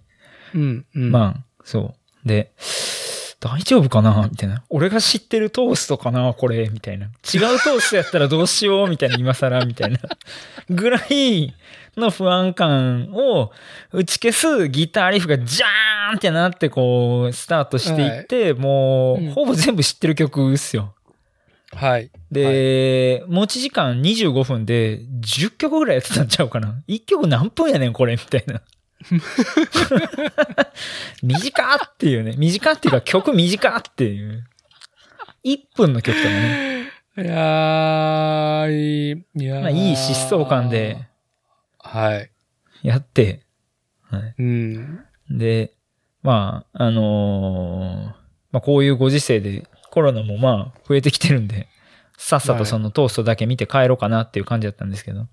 うん。あの、つうか、やっぱね、そのコロナ禍もあって、えっと、お客さんが、なんかみんな、こう、あの、パスを足とか腕とかに貼ってて、ほう。要はその対バンが見てるみたいな、結構身内乗りのライブ、はい。ではい。微笑ましい感じ、いいじゃないですか。ね、まあでも、あまあでも、久々やしそういう感じよな、みたいな。うん。うん、で、出て行ったら、あの、まあ、ライブ終わって出て行ったら、その、もちろんギターの人見てはって、いや、よかったです、とかつって話してて。で、なんか、ベースの人もいてはって、あ、うん君か、あの、何々ちゃんの、あの、BMX の先生、とかつって。おお。バンドの中でも話題にしていただいてたみたいで、あはあいや、もう恐縮ですって、ファンですって。い。いやー、まあね、もう、越山さん、勃起ですね、そんな。もういや完全まあねフル勃起じゃないですか。でもあんまり、あのーいやいや、僕らも年取ってねとかって言われたら、夢ぶち壊されるんで、あんまようさん喋らんとこうと思いなが ら、さささーって、いや、もうよかったです、帰りますっつって、ふーって帰っていったんですけど。いやー、まあ、でも、ステージに立ってるだけでもパンクスいや、そうなんだですとよ。思いますいよ。や、つうか、やっぱりや本っ当にててなんぼなんで、女もんは。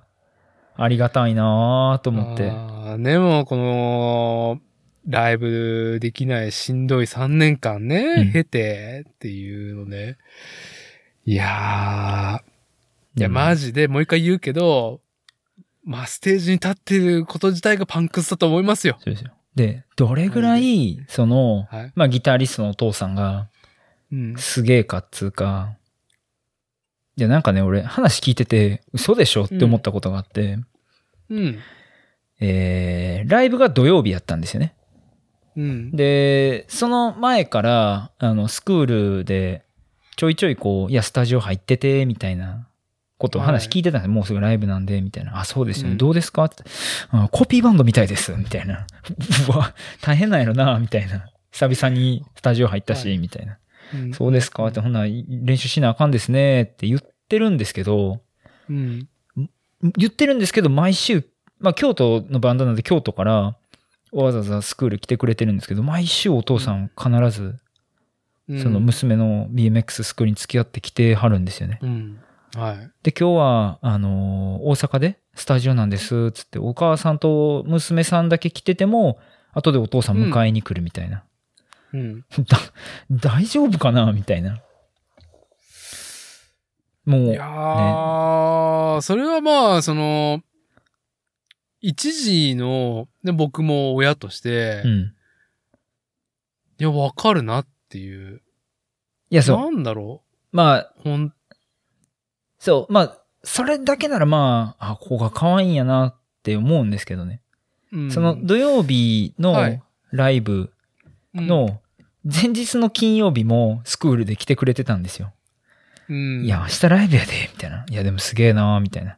で、その金曜日の一週前の日曜日、うん。その女の子の2回目の BMX のコンテストが横須賀で開催されてたんですよね。ほう。でほうよほう。横須賀まで車で行って、あ、土曜日か。だから一週、ちょうど一週間前か。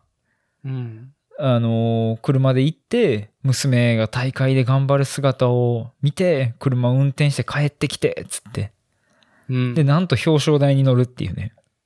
うわすっげーって。ー、素敵。はい。そう。いやー、な、いや、多分、その、なんだ、これ想像だよ、想像。はいはいはい。多分、娘さんがね、毎回毎回何かを挑戦をね、自分の心の中に持っていて、うんそれは、そのお父さんお母さんに表明してると。うん。ね、そんな、前の前のね、こう定義のスクールといええー本人には挑戦を抱きながいやら、こうね、スクールに行ってると。うん。 G スケに行ってると。うん。まあ、そのパンクスやってるお父さんだったらさ、その姿勢だけでも、まあ、まあ、もう上がるし、もうなんか、なんだろう、習い事に行って行かせてるうん。とかじゃないと思うもん。そうですね。いや、そうです。うん、これね、。またいいことに、お父さんそんなたくさん喋りはらへん寡黙な方なんですよね。そのギタリストはあはあの。はあで、娘ちゃんも、うん。なんか、あの、今日何やりたいって聞いても、これとこれとこれとかじゃなくて、エアタンいいですね。いいね で、ボソっていう系ね。そうあ、いいで全す。然喋らへん子なんですけど、ああ。喋らん。へん代わりに、その、ライディングで示してくるんですよね。いやー、素晴らしい。いい素な晴っらてしい言ったら怖くても挑戦するし、まあできひんかったらできひんって言うけど、うん。いい挑戦具合なんですよ。だからなんかこう、お父さんも、まあ音楽で自分のアチチュードをこう示してくると。で、うん娘は、まあコンテストで僕が言った技これやったらどうかなとか、こうやったらどうかなっていうのを、もうバッチリ決めてきて、うんああ、練習したんやなーっつって、この技結構、はいまあ、伝わりにくいけど難しいぞ、みたいなこととかもやってて、まあもうね、感動しました、もう本当に。もうそれも含めて、親子の生き様をこう見させていただいた気がして、めちゃめちゃ良かったなーって。はい。あ、もう BMX いい話ですよ。これもういい話ですよ。横須賀の大会はね、動画で全部見れるんで、見て。あ、ちょっと見てないんで、ちょっとチいェやッいクしてやおいきまや、す。そう、ほんで、まあ、その次の週土曜日お父さんの勇姿を見ては、い。うん。いいなああ最高あ。でした。もう、小山さんの BMX 人生がね、まだその30代後半なのに、一回完成してます ね。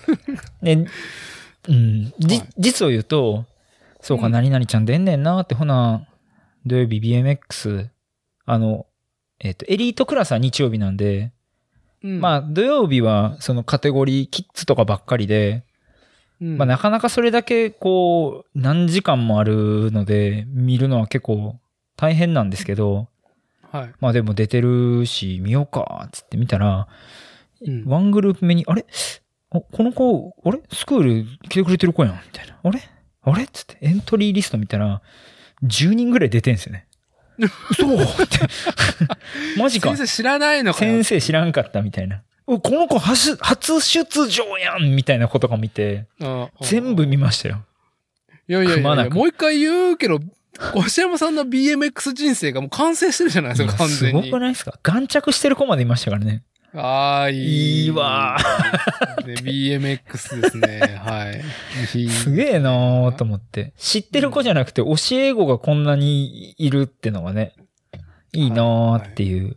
そう。まあ、そういう週末でしたよっていう。素晴らしい。はい。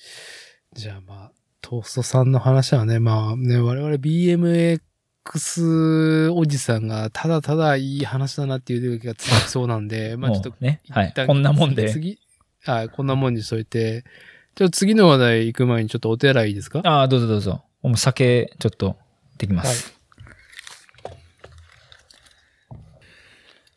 はい、はい、はい、はい、すいません。いえすいいえまいせえ。ん。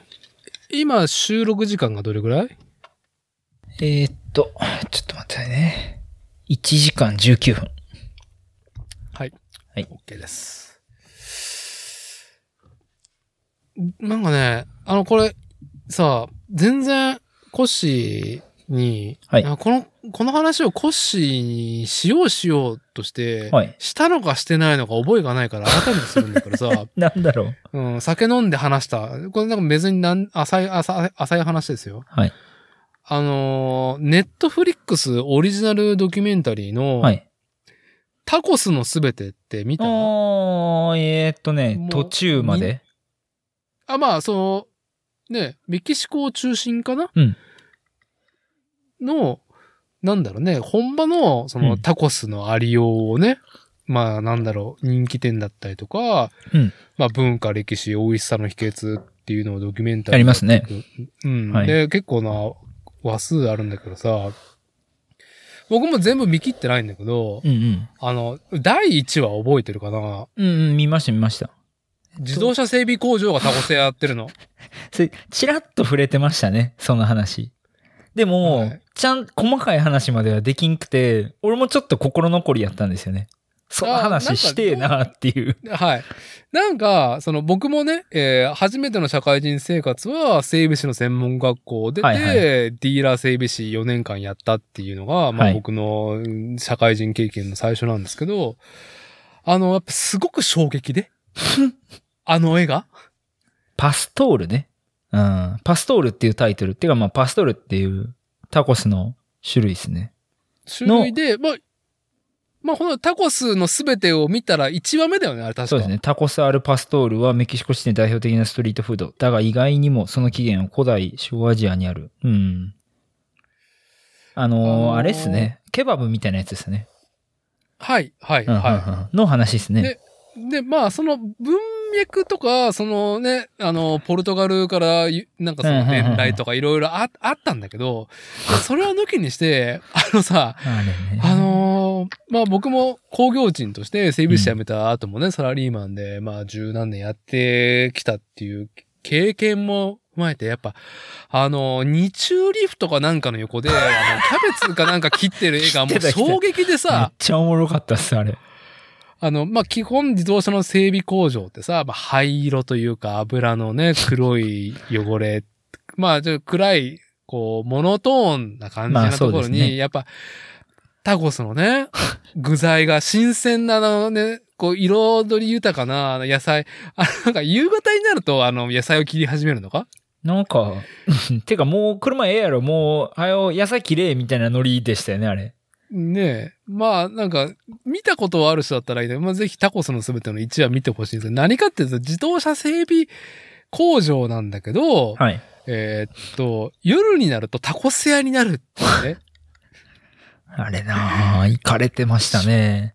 ね。で、あの面白いのが、さらに、あの、はい。なんだろう、イートインできないんだよね。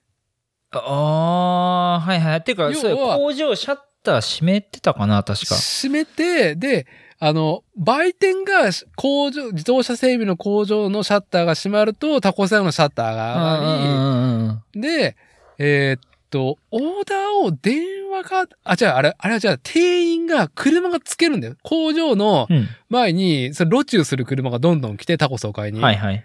で、新しく来た車に、店員がオーダー取りに行っえ、て、それ同じ店でしたなんか子供がパッパッパッパッパッって走って、オーダー聞いて、またダーって走って、そうそう、そうだよ、そうだよ。あれ確同か そうじとこなんや。いや、それめっちゃ覚えてるわ。その業態が衝撃でさ、はいはいはい。本当に。で僕も、なんだろう、その、自動車整備っていうところと、まあ、最近じゃん、そういう、なんかミックスするの、カフェがつきましたああ、そうですね。なんかそういうさ、こうちょっとトレンディーとかおしゃれとかじゃなくて、もう生活の糧感と、多分、あの整備士の工場の社長が誰かが、まあめちゃタコスにこだわりがある、イデオロギーがあるうんだよん、ね。すごかったですね。まあ、あれが衝撃で、いやね、越山さんのところもね、あの、家業で、まあ、あの、整備工場やられてるんで、はい。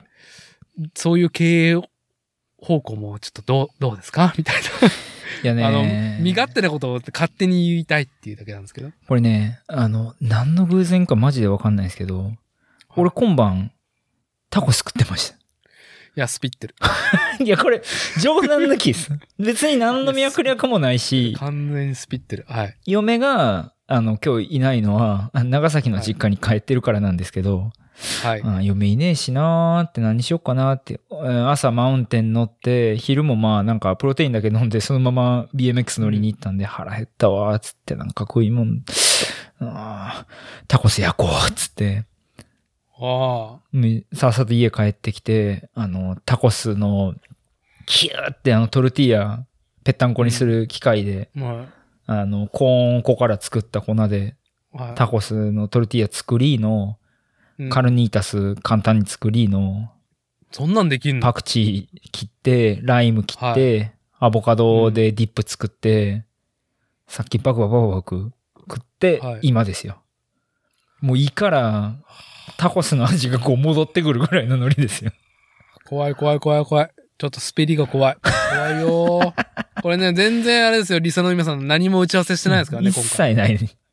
うんあの、本当ワッフルカップの話だけはしようっていう連絡はしたぐらいで、このタコスの話全然してないんで。ああ、こう。はい。いや、なんか、その、御社にね、うん遊びにも行ってるじゃないですか。うん。コバックに。はい。あのーいい感じで、こう対向、二車線ではないが、路中しても、うん。は車がね、対向で走れるぐらいじゃないですか。はいあの道の広さ。い。もう、もういいんじゃないですか。あのーテイクアウトっていうか、おお店 で、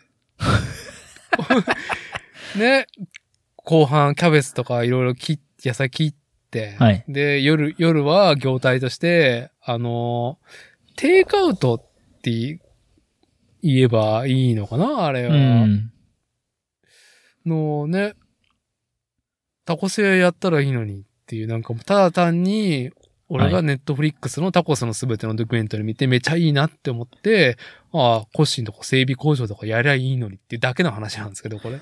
あのーダーティー、うちの整備工場、あの、水虫薬の薬はい、売ってる。はい。存じてまあます。これもはい話す長いんで、また今度でいいんですけど、その、はいなんで整備工場と水虫薬を作る会社が合体してんねんっていうのは、まあ、またおいおいでいいんですけど、はい。水虫薬の会社になる前、うん。あの、うどん屋さんやった話ってしたことありますいや、関西らしい な。いやーいい話知ならんでなすかった、そよねれ。これ、俺結構、はいあの、伝わりにくいからせんけど、自分の中で好きな話で、どう、どういうことですか、それは。そもそも今、えっと、弊社は、まあ、横長の長方形の面、えーなんていうんですかね、立地で、えーっと、なるほどねはいそう、整備工場があって、で、その長方形の中に、もう一個ちっちゃい長方形があって、うん。壁に面した。そこが、はいえっと製薬会社になってるんですよね。うん。うんだうんその製薬会社が多分敷地の、まあ、1.5 5割ぐらい15%ぐらいで残りが整備工場なんですけど、はいそもそもい行かれてるんですけど、うんそこがもともとうどん屋やったんですよ。でそれは、うどん屋の居抜きで、水虫の製薬会 社。いや、いや居抜きじゃないんです よ。うちが、あの、うどん屋やってたんですよ。なるほど。はい。ほいで まあまあ、そうか。だから、居抜きでなんですけど、居抜きやから、うんなんかね、えっと、水虫薬を飾るショーウィンドウが、うんどう考えても、うどん屋の、あの、フードサンプルを置くガラス張りやったりとかはい、いいですね。はい屋根が、ちょっとだけ瓦作りになってたりとか、 その、うどん屋の名残があるんですよね。 とかなんか、はい。ああーそれ知らんのかーったお客さん通す部屋の椅子が、あの、うんほら、背もたれが低い木でできたオレンジの座布団の椅子っつってわかりますあの、はい。要はうん。どん屋の椅子ですよね。やったりとうんはいかすはるい名残があるんですけど、そのまあ、うちのじいさんが、えー整備工場を起こして、まうあ、んその当時やからもう商売やったら何でもまあ流行るんですよね。うんで、なんかもう高度成長期一本、はいそう、あのー柱を立てたいっていうことで、うん。うんなんか多分、親戚かなんかにそのうどん屋をやってた職人さんがいてはったとかで、もうほな、うちもうどん屋やったら、この辺あの、工業地帯やから、うんお昼時にそのうどんも食いに来てくれるやろうと。はい。ほいでもうなんか、浅いビジネスロジックで そう攻めれる時代ですよね。ほんと高度成長期。で、はい、もう、その、ご希望があるから、2階はもうぶち抜きにして、あうの、んカラオケルーム作って、夜はカラオケもできるぞ、みたいな感じうわにーもうし、して。もう ね、敷地単位の売上単価をどんだけ上げるかっていうののね、いい欲。はい。でも、残念なことに、やっぱうどんって、あのー結構職人技で、誰でも打てるわけじゃないんですよね。あーで、その、はいちゃんと、なんかうどんは自分らで打ちたかったらしいんですよ。なるほど。そううちはいのじいさんはね。でうんも自分が社長がその店をこう離れてうどんの修行に行くわけにいかんから、はうちのじいさんがタッタッタって整備工場行って「日産!」って「日産ちょっとおいで」言うてこれ日うん日産今現在70歳ですい。うん、当時多分30ちょいぐらいかなはい。うん。もうもうちょい若かったな20後半まあまあそんぐらいで日産あのー来週からうどんの修行行ってきてくれ、言 うて。ゴリゴリの整備士ですよ。日産、まあ、西島さんって言うんですけど、日産が、中、え小学校卒業して、中学行かんとうちに来たんかな、中卒か、なんかでうち来たんか。まあ、もうほんまに十何歳から、うちに勤続、えー50年のうん、素整備士ですけど、晴らしい。その人が若い頃にゴリゴリ整備やってたのに、来週からうどんを打つ修行行けっつって、一年、あの、うどん修行に行かされて、帰ってきてうどん屋の店長になって、うん、で、うどんを売ってたっていう、整備士が。はこーれ完全に、え ははいい。はい。で、 あで、結果、 また整備士に戻って。そうなん ですよね。やっぱうどん、うどん流行ったらしいんですよ、結構。結構良っかったけど、その同時に水虫薬も、あ、の、うまくいって、販売ができるようになったから、まあ場所には限りがあるっつって、てか、水虫薬は別の場所で作ってたんか。ちゃうちゃうちゃう。俺が今住んでる家で作ってたんで すよ。せやせや。そうホームメイド製薬。そうそ うそう。いいですね。こうあのダーティもうちに来たことあるんですはいここで水虫薬を作ってて、で、水虫薬がうまいこといったから、もっと場所がいるっつうことで、もうその大きかったうどん屋をもううどん屋やめや言うて、あはいのー制約にしたんですけど、日産、昨日までうどん売ってたのに、またスタスタ整備工場に戻り、黙って整備してたっていうね。もうね、頭上がらん、この整備士だけは、つって俺もう一番大事にした整備士。まあ今はもう引退されたんですけど、 うん、うん、うん、うん。まあ、その流れがあるんだったら、いけるでしょ。まあ、もう、タコ、タコス屋、全 然。じゃあ、御社の前の道ってそんなに忙しい道じゃないじゃないですか。まあまあ。まあ夜なんかはスカスカですよ。夜なんか、ねえ。わあ、結構、あのー、タコスのすべてのあのー、整備工場のタコス屋ライクのことできるじゃんってね。うん。結構ね、思い浮かんで、はい。で、あとなんか、なんだろうね。こう、まあ、タコスね。あのーもう、私、個人的なこと言うと、もう、重たいもの食えないんですようん。重たいもの食べれないっていう中で、うーん、まあ、最近だとトルティーヤだったり。はいはい、はい。トそう、ルテトィーヤルティーヤ。じゃない。うんタコスの皮っすね。。皮とか、なんだろうね、やっぱ、 こう、あっさりなんだよね。こうんうんうんうどちらかというとそうですねジューシーなハンバーガーとか、はい。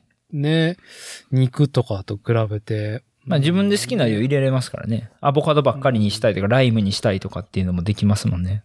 そう。で、まあこれから自動車のね、まあ保有数っていうのがどんどん下がっていき、で、整備の概念っていうのもこれからっていうのがね、これいいじゃないですか、多角化で。は うんい。夕方からキャベツを切り始めるみたいな。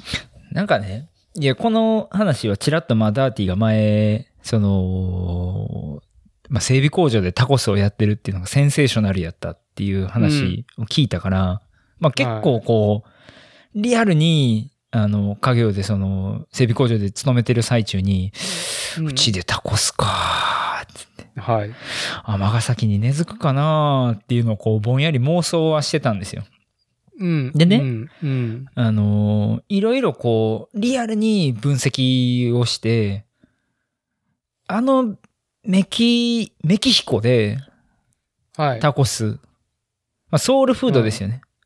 ソウルフード。で、なんか彼らが取り寄せられるあの豚肉とか食材とかがあるから、あそこであれができる。ライムも、俺今日買ったライムも、アボカドもメキシコ産はい。で、要は地産地消のものでできてるし、まあ、やっぱ言ったらまあ、みんなが馴染みの食品なんですよね、多分タコスって。まあまあ、その日本人で言ったら、どんだけお前ら大豆食うんだっていう。そうそうそうそうとか。なんだよね。その、やっぱり向こうにライムがいっぱいあるから、そそううやって食品にも入ってる。そうそうそうそタコうスに入ってるっていう。はい。ほいで、その、多分、行ったことないけど、メキシコのどこ行ってもタコス屋ってあるんやと思うし、うんまあ、整備工場がやるぐらいとか、まあ、多分、民家の中に急にタコス屋とかもあると思うんですよ。はい。これ、尼崎で言ったらなんやろうなつって。あ、ああ、なるほどね。ソウルフード、そうそうそうそう。。タコス、なあるほのど俺も確かにタコス好きやけど、俺が好きやからっていう理由で、整備工場で組み込むには、てか、多分ね、タコスをこの尼崎の整備工場に持ってきたら、おしゃれすぎるんですよね。うん。あそこになるほど描かれてた、あの、ネットフリックスのタコスの全てに描かれてた感じになんないんですよね。リアルはい、あにのーはい。おしゃれではないからね。そう。あいつらはマジで生活のためにやってるし、社長うん。がなんか知らんけど、キャベツ切れって言ってるから、整備士黙ってキャベツ切ってるみたいなレベルやと思うし。まあ、うどん売ってきて、修行してきてっていう流れだよね。そそさっきの話と一緒で、はい。いや、はい。我々、なんやろなーっつって思って、えー、なになえに完全にたこ焼きでしょっていう。だって民家の中に突然たこ焼き屋ってあるんですよ、尼崎って。見たことありますないよ、そんなの。えあのないねよ、。あの、え小学校の頃とかにね、近所の友達と、わーっと遊ぼうやって公園行こうやって言ったら、公園行くまでの、あゴリッゴリ民家ですよ。民家の長屋の一角がたこ焼き屋なんですよ。民家、民家、民家、たこ焼き屋、民家、民家、民家なんですよ。であ、ーそのたこ焼き屋もどう考えても、民家の前にちっちゃはいいテントだけ張ってたこ焼き屋やってるんですよね。はい。なるほど。はい。で、どこでもたこ焼き屋ってあるし、うん。たこ焼きかーって。整備工場でたこ焼きかーって。まあ、まあでも、粉商売の系統だから、まあね、利率は、まあまあ、めちゃめちゃいいビジネスライそうン、ビジネスラインには乗るとは思いますけど。で、まあ、いろいろこう、こう、こう、こうやって作るのかなーって考えてたんですけど、なんかね、メキシコの彼らにとってのタコスが俺らにとってのたこ焼きだって思ったら、うん急にタコス熱冷めてきたっ ていう。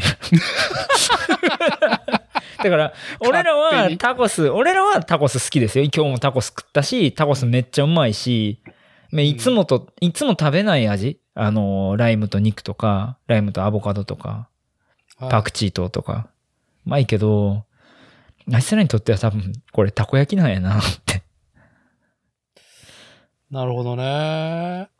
まあなんか、言う、言うが安して勝手に言うけど、はいなんか、しこう、軸足にね、やっぱもう、整備工場で、たこね、夜からたこ焼きテイクアウトだけし始めるっていう、なんかもうセンセーショナル、じゃないです地か。獄絵図でしょ で多分あのあれですよこういう場所土地柄なんであのうん玉でみたいな看板立ててもう赤色灯つけまくって、はいたこ焼きですよ、最高、もうサイバーパンクです よ。最高ですよ。ね。まあでも逆に、それをちゃんと、こう、なんちゅうんだね、ワールドワイドにね、紐解ける文脈はやっぱりお持ちじゃないですか、小島さん。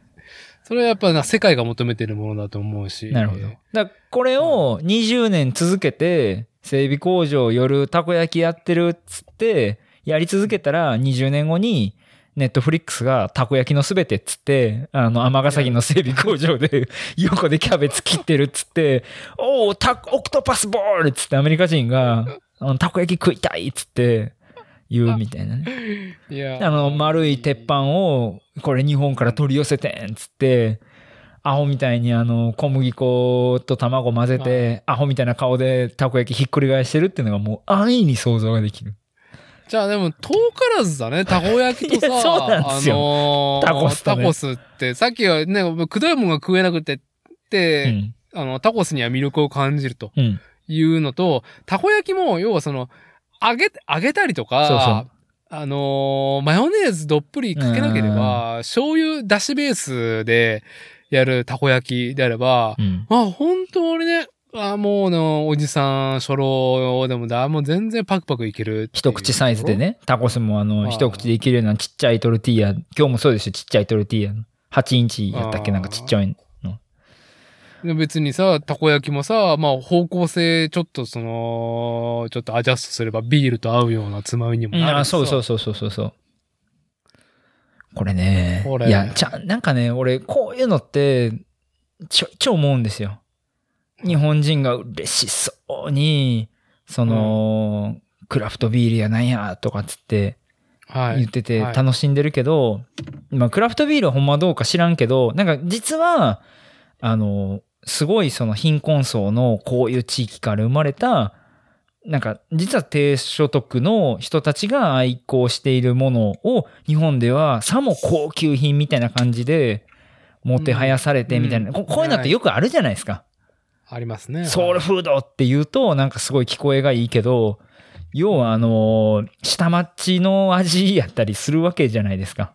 はい、はい、うはい。ん。あんななんかあのあれあれあの韓国行った時にうんマッコリ飲みたいねんつって韓国の BMX ライダー遊んでた子に言うたらさマッコリなんかおっさんの前で誰も飲まへんでつって朝日飲んでたっていう。 そうってなったみたいなね。はいはいいや、だからなんはか、いそういう、あのー、誤解釈みたいなのが、ものすごい嫌なんで、俺はダーティーのその話を聞いて、うんやるならタコスじゃなくてたこ焼きやなっていうのをすっいごや、い、いい、たこ焼き、いいじゃないです か。あの、150個ぐらい焼ける鉄板用意せなあかんなって思う。ばばっかでかいいいいやー、たこ焼きか、いいじゃん。整備工場の横で。その。横で。 もうこのね、コロナがどういう風になってるかわかんないけども、イートイン絶対しないみたいな、テイクアウト。ああ、そうですよ。ああの、やっぱあのさ、店員がさ、車に走ってくる。いやいいっすねさもうあの、あれが、自動車整備工場と、はい。すごいマッチすんの。あれね、めっちゃおもろいじゃん。あの、客が斜めに車バーって止めてね。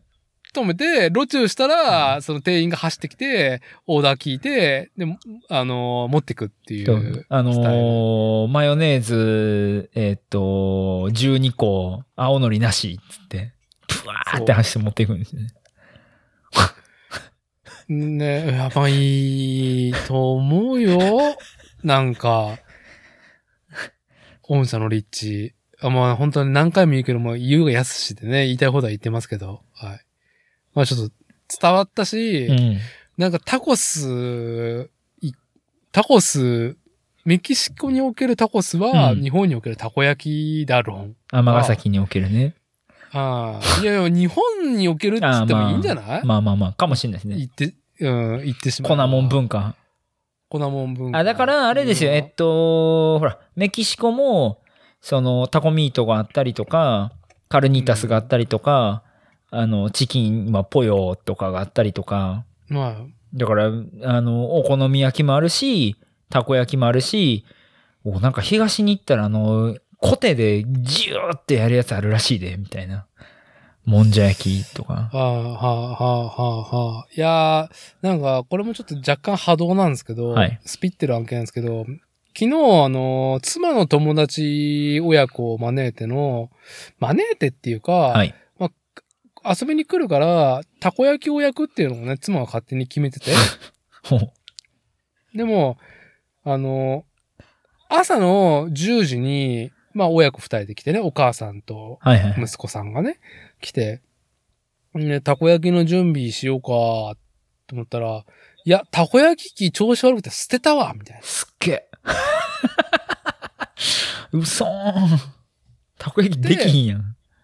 で、まあ、まあ、それが、まあまあ幸いね、10時半ぐらいに気づいたから、じゃあちょっと買ってくるよ、つって。ほう。まあまあ、まあまあね、うちの妻と、その、幼馴染が、まあまあ、やっぱ喋りたいばっかりだからさ、はいはいはい。まあ、お父さんはもうサポートに回ろうと思って。いや、たこ焼き買ってくるよ、つって。で、まあ、安さの殿堂、ドンキホートに行ってうね。ん。あります行っねて、たこ焼き。はい。あるんだけど、980円のやつと1980円の2択しかなくて、怖いな、その値段。 980円は、うちらがもう壊した、あの、鉄板と、その伝送系のね、ヒーターのあるはい本体と分離できないタイプね。あであ。、捨てねえや。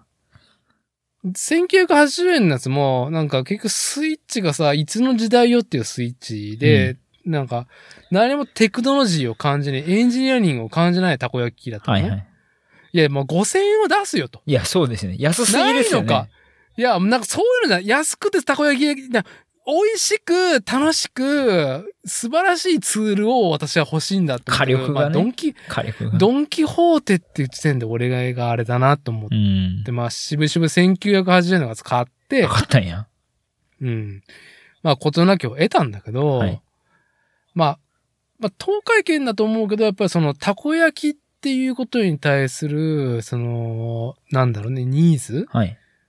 はやっぱ高くないんだよね。うーん。これ多分関西に行ったら想像だけど、家でたこ焼きする文化がまあね、多いって聞くんですよう。ん。やっぱりなんかね、ちょっと、それなりに名が通ったメーカーのものがあったりとかするのかなとは想像するんだけど、いやー、それはもうあれですよ。うちにうん。トルティーヤをプレスする機械がある。るように、うちの実家には、あの、16個焼けるたこ焼きが。うん。お父さんがひっくり返す用の。で、あの、ひっくり返す、あの、先がとんがったやつも3つありましたわ。それ、ちなみに電熱式なのあれどうなってたんかな確か2つあって、1つはいわゆるホットプレートと入れ替えができるやつうん。うん。と、もう1つは、あの、直火要はフライパン方式ですよね。あーもうあったと思う、はいはい確か。なるほどね。いや、一家に一台あると思いますよ。この辺の家はみんな。てか、多分、あの、あれ、何やったっけ。えーっと、探偵ナイトスクープでやってたような気がする、それ。そうか。たこ焼きリレーみたいな。あーたこ焼き器リレーみたいな。なんか、こう、いや、まあ今買ってるも本当に、まあ何べんも言うから言うやつですけど、うーんなんかいいなと思うのは、やっぱりその、整備工場がたこ焼きやってるっていうのと、こう、まあ、そういう土地柄だと。はい。たこ焼きを、まあ本当に常用、ね、うん常用で食べたいし、家でもやるっていう。うん。そんな人が、すね、仕事の傍ら、やっぱり自分たこ焼き焼きたいねん。本当に美味しいやつみんなに食べてほしいねん、みたいな感じで 始めたっていう物語性はいはいはいはい。で、裁くんだけど、まあそれで、まあ、バリューが、ネ生まれがつくと。はい。まあ若い世代のね、うん。日本文化の、なん、リボーンみたいな感じじゃないですか。はいはいはいはい。で、もう、やっぱり店舗で裁けるのはかい、限りがある。うん。冷食ですよ。ああ。あ、の整備工場のたこ焼きが、ついに、冷凍たこ焼きとして全国展開。直販 e コマーズのみみたいな。いいか、EC のみ。西のみ。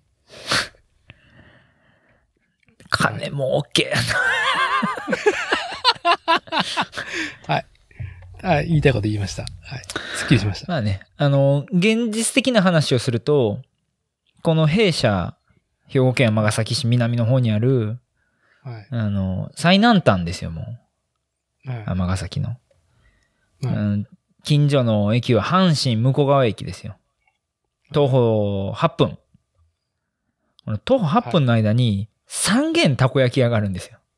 素晴らしい。なんかメキシコで言ったら、あれですね、近い駅から、あの、その整備工場まで、タコス屋が3軒もあるんですよ。競合他社が。はい。一軒11時までやってますわ。もう、で夜のそう。で、イートインですよ。中で飲みながらたこ焼き食えるんですよ。あ、じゃあ俺、甲子園で遊びに行くときに、駅駅から降りて、なんか、飲み屋があるな、ちっちゃいってのあれ、ーたこ焼それきたこ焼き 屋、パチンコ屋の隣にたこ焼き屋です。はあ、はい。そはいん。な文化で、語れへんと思う、わしら。急にたこ焼きやっても。そんな、たこ焼きの焼き方知らんやろ、言って。いや、もう、もう逆にもう死ぬから、その人た ち。死ぬし、その文化を引き継ぐっていう点と、あともう、君たちは e コマースやってないからっていうね、あ の、2点で。はい。それやったらタコスやろうか な。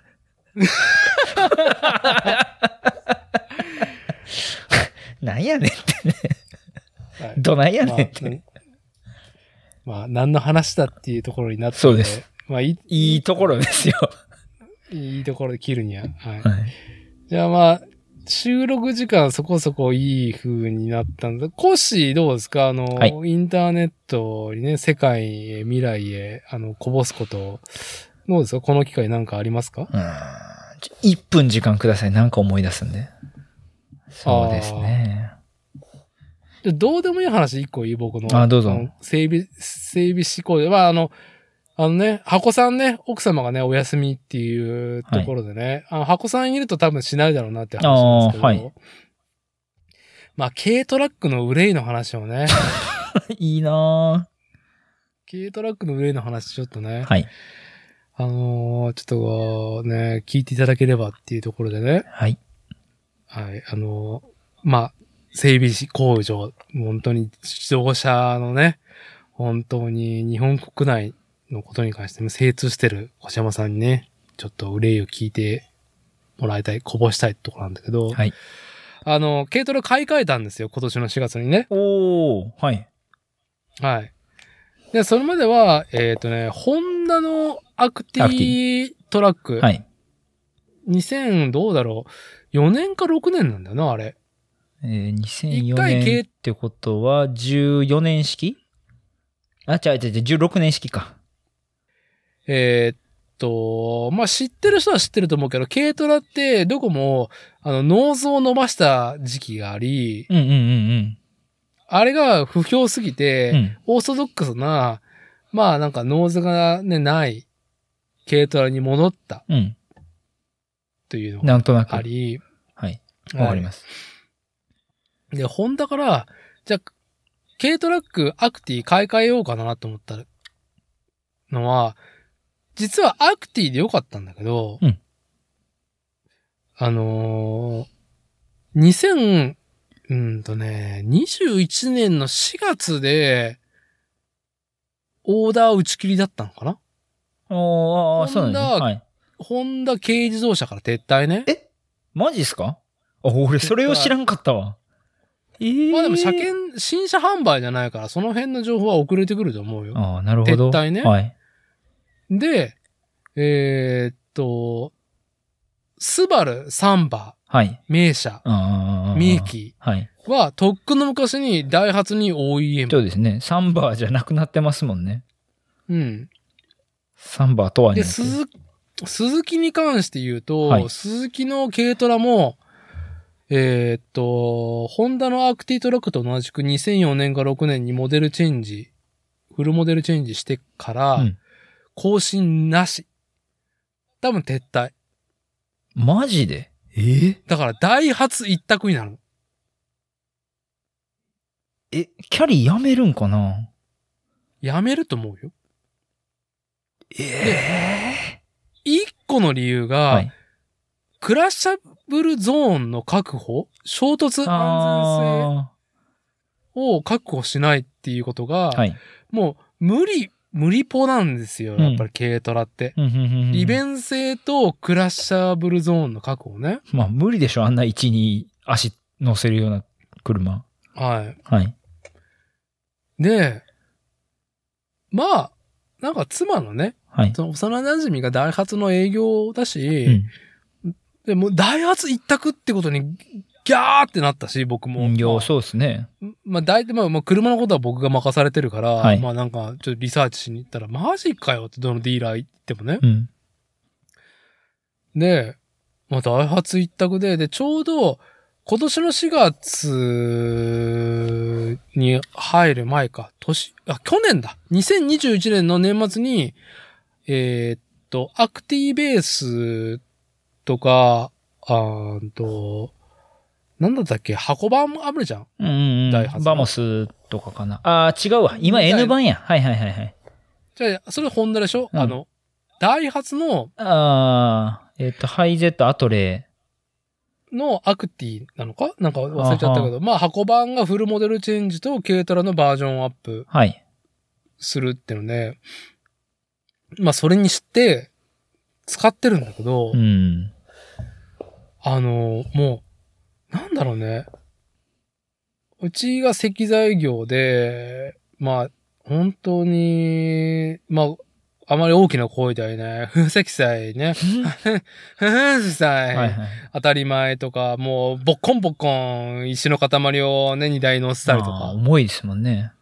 うん、とか、まあね、タフな仕様をするし、なんだろうね、黒缶かっていうぐらいの道を、ね、登ったりとか、バックで上がったりとかしながらね、その、積載しながら。だから、あのー車種、駆動にも基本的なスペックが欲しかったから不安だったんだけど、うん使っていて基本的なことはいい。えーっとね、駆動系だね。うん。駆動系は大雑把に良かったんだけど、はいその、黒缶的な使い方ではね。うん。あーなんの話やべえじゃあ、そうね、まずクラッシャル、クラッシャブルゾーンの話をすると、はいすごく考えられた設計されていて、えーっと、全長が変わらないのに、荷台の積載の全長が伸びてんの。おーおーおーおーなるほど。運転線、運転席側に入り込んでんだよね。荷台の積載の竹が。ああ、なんとなくイメージわかります。はい。で、まあでもその代わりリクライニングがすごいできますよ、みたいな歌い文文句。あのーなんていうんですかね。運転席の下に伸びてるというか、あのーそう荷台の、うん。あのーね荷台と運転席を仕切る、あのーうんところが、そこがゴーンって、こう、放り込まれてまあえぐて、れてるああそこに入れれるやつね。はい、はい、はいはいはいで、まあ、荷物を積む、運ぶっていうことに関しては、はいすごく逆にパワーアップしたんだけど、うんあの、なんか道具としての、ええっていうところが多くて、あ、そうですか。あのー結局、広くなってるっていう大文句だったんだけど、うんあの、狭くなってんだよね。ええ要は、クラッシャブルゾーン確保のために、はい。居住スペースは外から見たら、すごい広そうなのに、うんうん。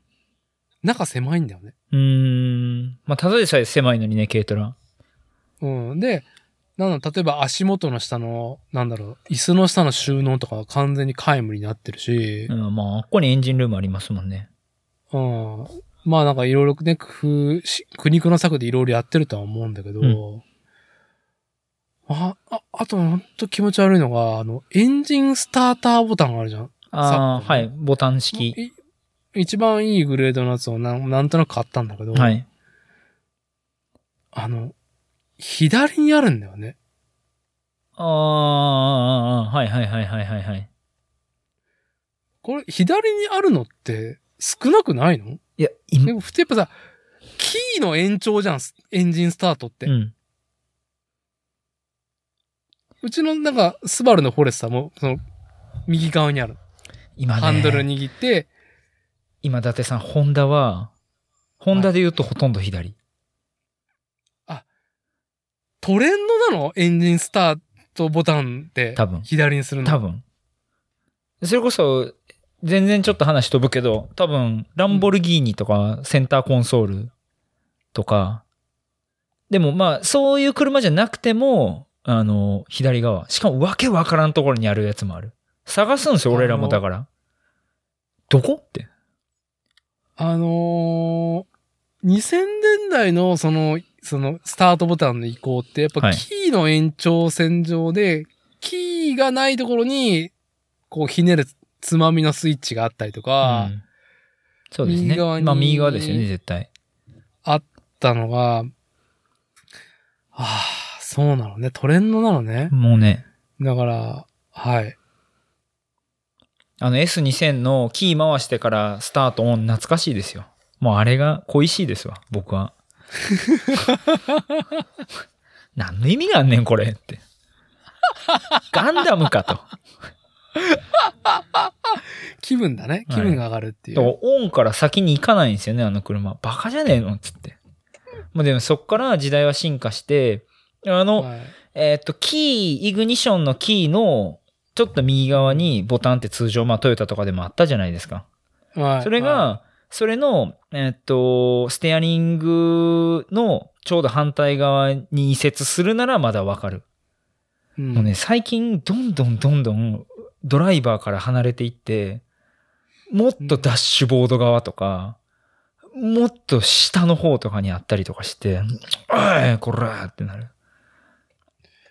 ああ、そうなんだ。まあ、じゃあ、でも一つ時代の流れとして納得しますけど、こう、まあ、うちのスバルフォレスターは2019年にモデルチェンジした現行モデルだから、はい。スバルはスタートボタンを右側に振ったのうね。ん。でも、仕事で使う系統がススタートボタン左にあるのね。ああ、うっとうしいな。もう、あの、バグるのがもう、もう、もうね、今僕、私ストレスなんです。うん。もう、軽トラの時についつい右側探して、ない。左か、みたいな。で、家の車使う時に、スタート、スタート、左って最近押し始めてるから、ない。で、右側を押すっていう。いやまあ、もー、憂いの話です。う、俺たち、おじさんなんで。でも、最近も、なんか、アウディの Q5 買った知り合いがいて、車持ってきてくれたんですけど、はい。エンジンかけられへんっつうの。どこにあんねん、スターターっつったら。もうほぼ、シフトレバーのちょい前でしたよ。なんやああ、だから、左手の、その操作ねん。うん。の、なんだろうね。この動線をいかに短くするかぐらいなうん、のか多な分そんで、どうせ運転するいたびに1回しか押さんねんし、もう癖になるから、もうそこでいいでしょみたいな感じなんやと思うんですよ。メーカーとしては。だからそういうものを、もう集中させたいんでしょうね。同じところに。まあ、ワイヤーハネスもね、まあ、一括のラインでできるっていうのもあるし、うんああ、そうですか。はい、まあもうこ、これ、まあまだいろいろあるんですけど、まあ、これ、これぐらいで全然僕はいいです。はい。あの、軽トラックをね。あと、軽トラックやめるかもしれないってのは現実に帯びてるなと思う、日本国内で。うん、俺は軽トラ好きやねんけどなクラッシャルーブゾーンの規制がこれ以上厳しくなったら無理だもんなってまあね成立しないもん、軽トラうんが絶。対無理でしょうね、あんなもん。全長伸ばすか、その荷台の長さ狭くするかっていうことを迫られた時に、果たしてユーザーがっていうところになってくるから、あいつらね、荷物積んでない時めちゃめちゃ走るんですよね。走るう。ん、あの、クリッパー、日産のクリッパーとかすげえレスポンス良くて、バカじゃねえのっていうぐらクい、リ、クリッパーってまた。はい。うん、アホみたいにレスポンスいいんですよね。もうカーンって繋いだら、カカカカカカカカって言いながら出ていくんで、いい車やなって思うんですけど。はい、まあね、それもね、まあ滅んでしまった文化っていうところで。はい。なんかね、どいうや、そう、なんはかい最後になかったかなって思ってたんですけど、うん。一個なんかそういやなーって、もうぼんやりした話を思い出したんですけど、じゃあ、じゃあそれを締めに行きましょう。はいあのーまあ、さっきタコスの話してたんで、まあ、異文化ですよね。タコスって異文化、うんはい。で、この、我々尼崎だったら、まあ、たこ焼きとかって言ってましたけど、そんな尼崎にも異文化がたくさん侵食してきていて、ほう。保守の、保守の土地にね。そう。あのーそう、僕もゴリゴリ保守なんですけど、もはう、い至るところで外国語が聞こえてくるんですよね。我々の家の近所。うんうんうん。はい。で、まあもう、なんやったら隣のアパート、どう考えても中国語喋ってる人の方が多いし、まあ別にそれはうん。どうでもいいんですけど、うん。なんかね、多分近所にタイ、タイの方が、この周辺にたくさん住んでるっぽくて、タイとかベトナムとか、はいで、日本人っぽくないけどアジアやな、みたいな感じの顔の人が結構まあ、たくさんいてるんですよ。よく見るんですよ。うん。はで、い。そいつらが夜な夜な集まってなんかオートバイいじったりとか、なんかそういうのを散見してたんですけどね。うんうん。なんか、この前、向こうがたまたまその近所、向こう側って川があるんで、河川敷でランニングでもしようかな、っつったら、はいそいつらがこう寄ってたかって、こう10人ぐらい集まってなんかスポーツやってるっぽかったんですよ。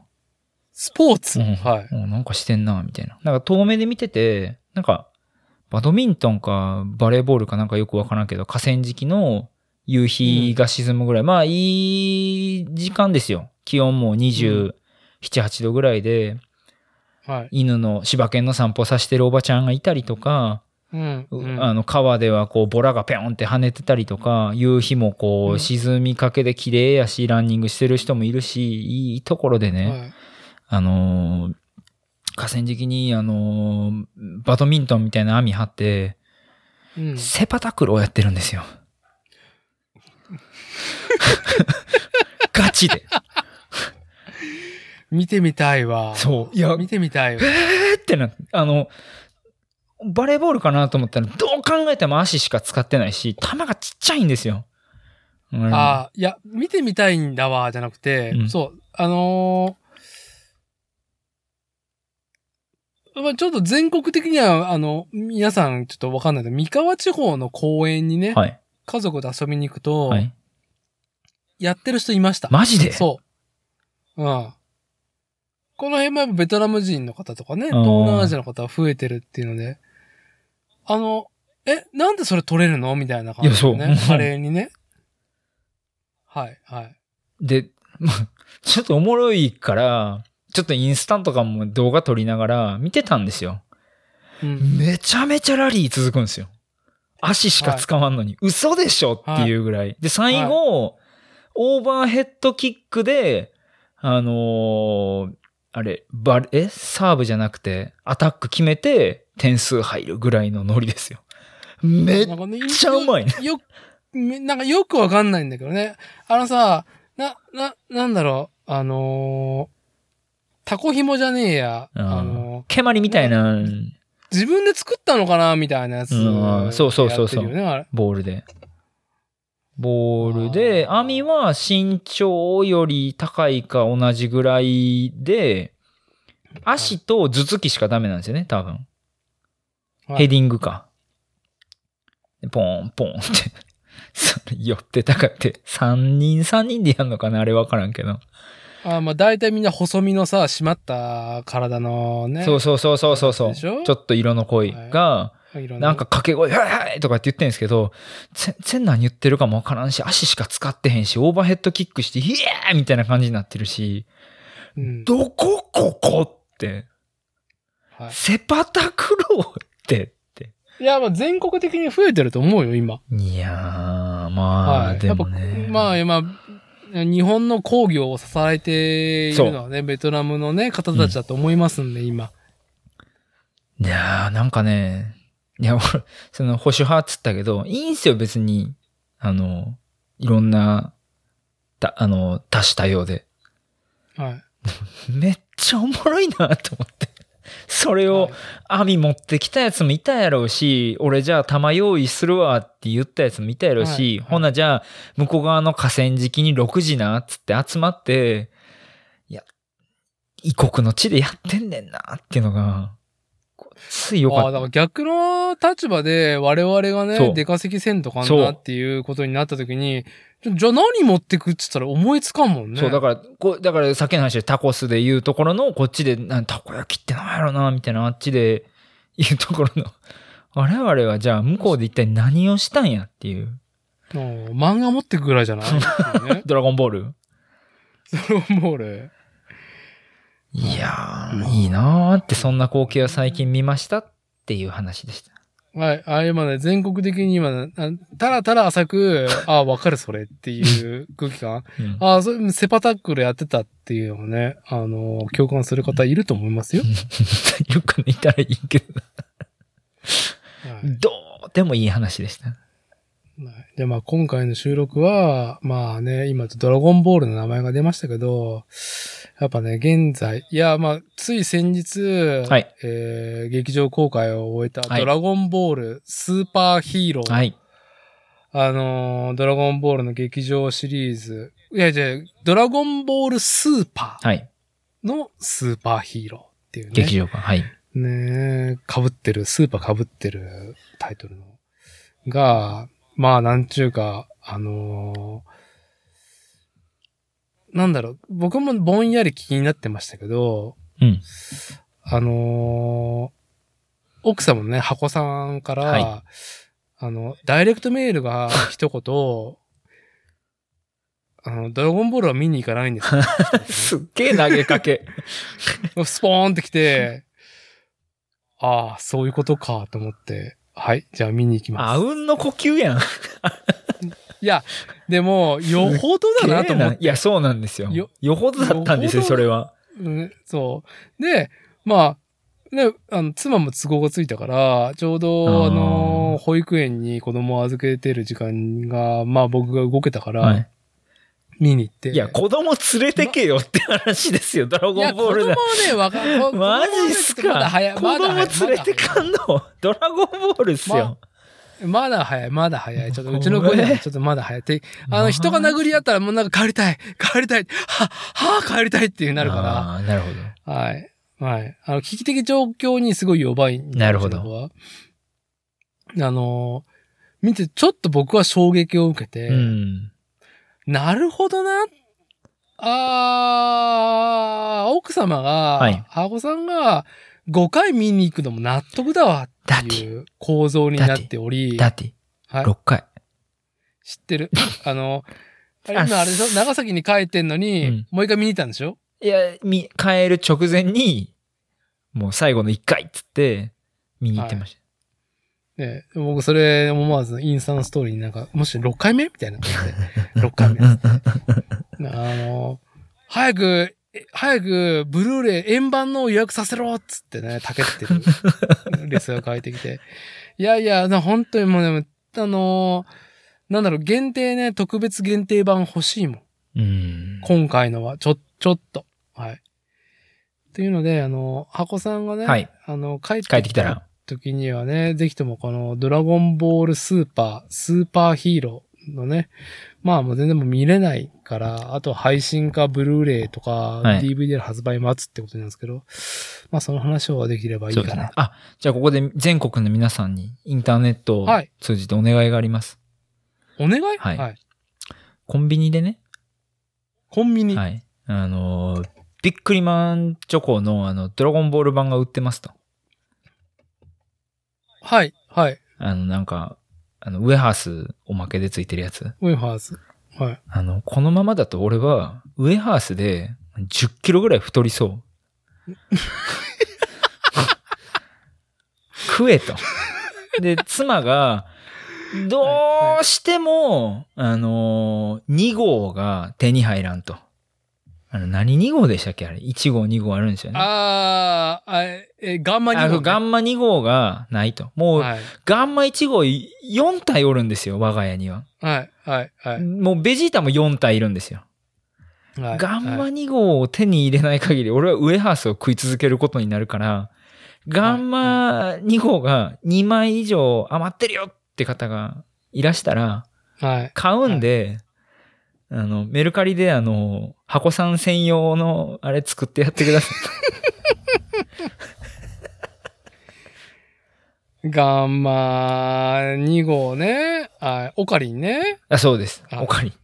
岡部倫太郎下毛のオカリンですよ。はい。俺、それ知ってみたかったなそれ全然知らんかったっすわ。いやいや、もう構造がもうオカリンでしか、あのね、下毛のね、本当に、あの、オカリンでしかなかった。多いん京馬だったんですね。そうですよ。もう本当に全て構造がそうでしたからね。は。構造があっていいないはい、いやー、はい、なるほど、ね。はい。まあ、そんこんなこと言うとね、妻がね、あれは自分で買うて出んのがええねんって絶対怒られると思うんですけど、うん。まあいいです、上ね。はさ、私、俺は食わねえぞ。もういいわっていうぐらい食ったんで、何枚食わすねんと。はい。まあね、神谷博史じゃなくてね、あのーあれ、岡部倫太郎は、なんか、宮野さんか。はいをね、本当に、ちょっと早く私によこせっていうところね、アコさんは。はい、お願いします。いや、まあ、次回その話はね、もう全然1時間以上になりそうだと思うんで。あれはもうだいぶ、はいだいぶ、なるほど、なるほどってういう、ん。あの、作品だったんで。じゃあ、あの、最後に、じゃあ番組からインフォメーションで、はいあのー、作例、憂いと自画自賛投稿フォームねお。はい。ぼんやりと、あのー募集しておりまして、あの、100回件、今回が多分99回なんで、はい。記念すべき。まだ収録しておりませんが、あの、100回の収録会は、まあ、オリジナルコアメンバー、私、伊達剛と、新服部製作所、服部深夜と、ラジオ戦士 DJ、まあ、こっちこの3人ではい、リアルタイムで収録するときに、はい。まあね、我々ね、憂いと自画自賛をね、散々、この2年弱、インターネットに、あの、放り込んで、まあ、それにね、皆さんお付き合いいただいたってことで、逆にね、コールレスポンスで皆さんの憂いと自画自賛をね、はいあのー投げてもらえれば、我々受け止めて、まあ、ただただ、何も改善とか、こうすればいいってことは、な何も何もなく、ああ、だねっていう。この、8月7日現在、はい。何通届いてるんですか、今。あ、ちょっと待って。最近見てないんだけど、そんなにね、見て言ないうほどそうじゃないよ。あ、ちなみに、越山さんから来てるなーってのは知ってはおりますが、はい。はい。あの、まあ、ぼんやり。内容は私主催として、やっぱその、3人顔を合わせて一緒いや一緒にいいな。感じたい。感じたいっていうところで、はいまだ、まだ見見てないんですけど、まあ現在ね、2022年8月7日現在でですね、えっ、と、ウレイとジガジさんの投稿の方は、現在ですね、はい。えっ、と、7件お結構来ましたね。結構来たいやなー。来てる来てる。このな何、何それっすてごい。いうね。いいですね問いかけ。はあいー結構なコンテンツになりそうですね。はい。まあ別に伸びなくてもな何でもいいんだけ ど、やっぱくだらないなって我ながら思うのは、はい何も、その、Google フォームで募集してんだけど、はいやっぱね、Google さんね、いろいろね、数値化したいじゃないですか。あー数値化することをサービスとして、その、ひね、こう人類の、ね、こう、移行、選択を、はいまあ逆にビッグデータとして吸収したいあーあーあーうん。ね。要は、憂いと自我に さん、選択肢じゃないですか。うちパーセンテージ。出してくれるん でしょ。はい。現在ね、あの、いらねえ8月7いら日、作例、憂いと自我さん投稿フォームね、はい。あの、憂いもしくは自我さんね、選択して、はあの、我々、私の、あの、ところに届いているのは、憂いはい。 57.1%。ってこと結は、果、自画自賛は残り42.9%。 42.9%。まあいはい それ多分4対3やいいん、絶対。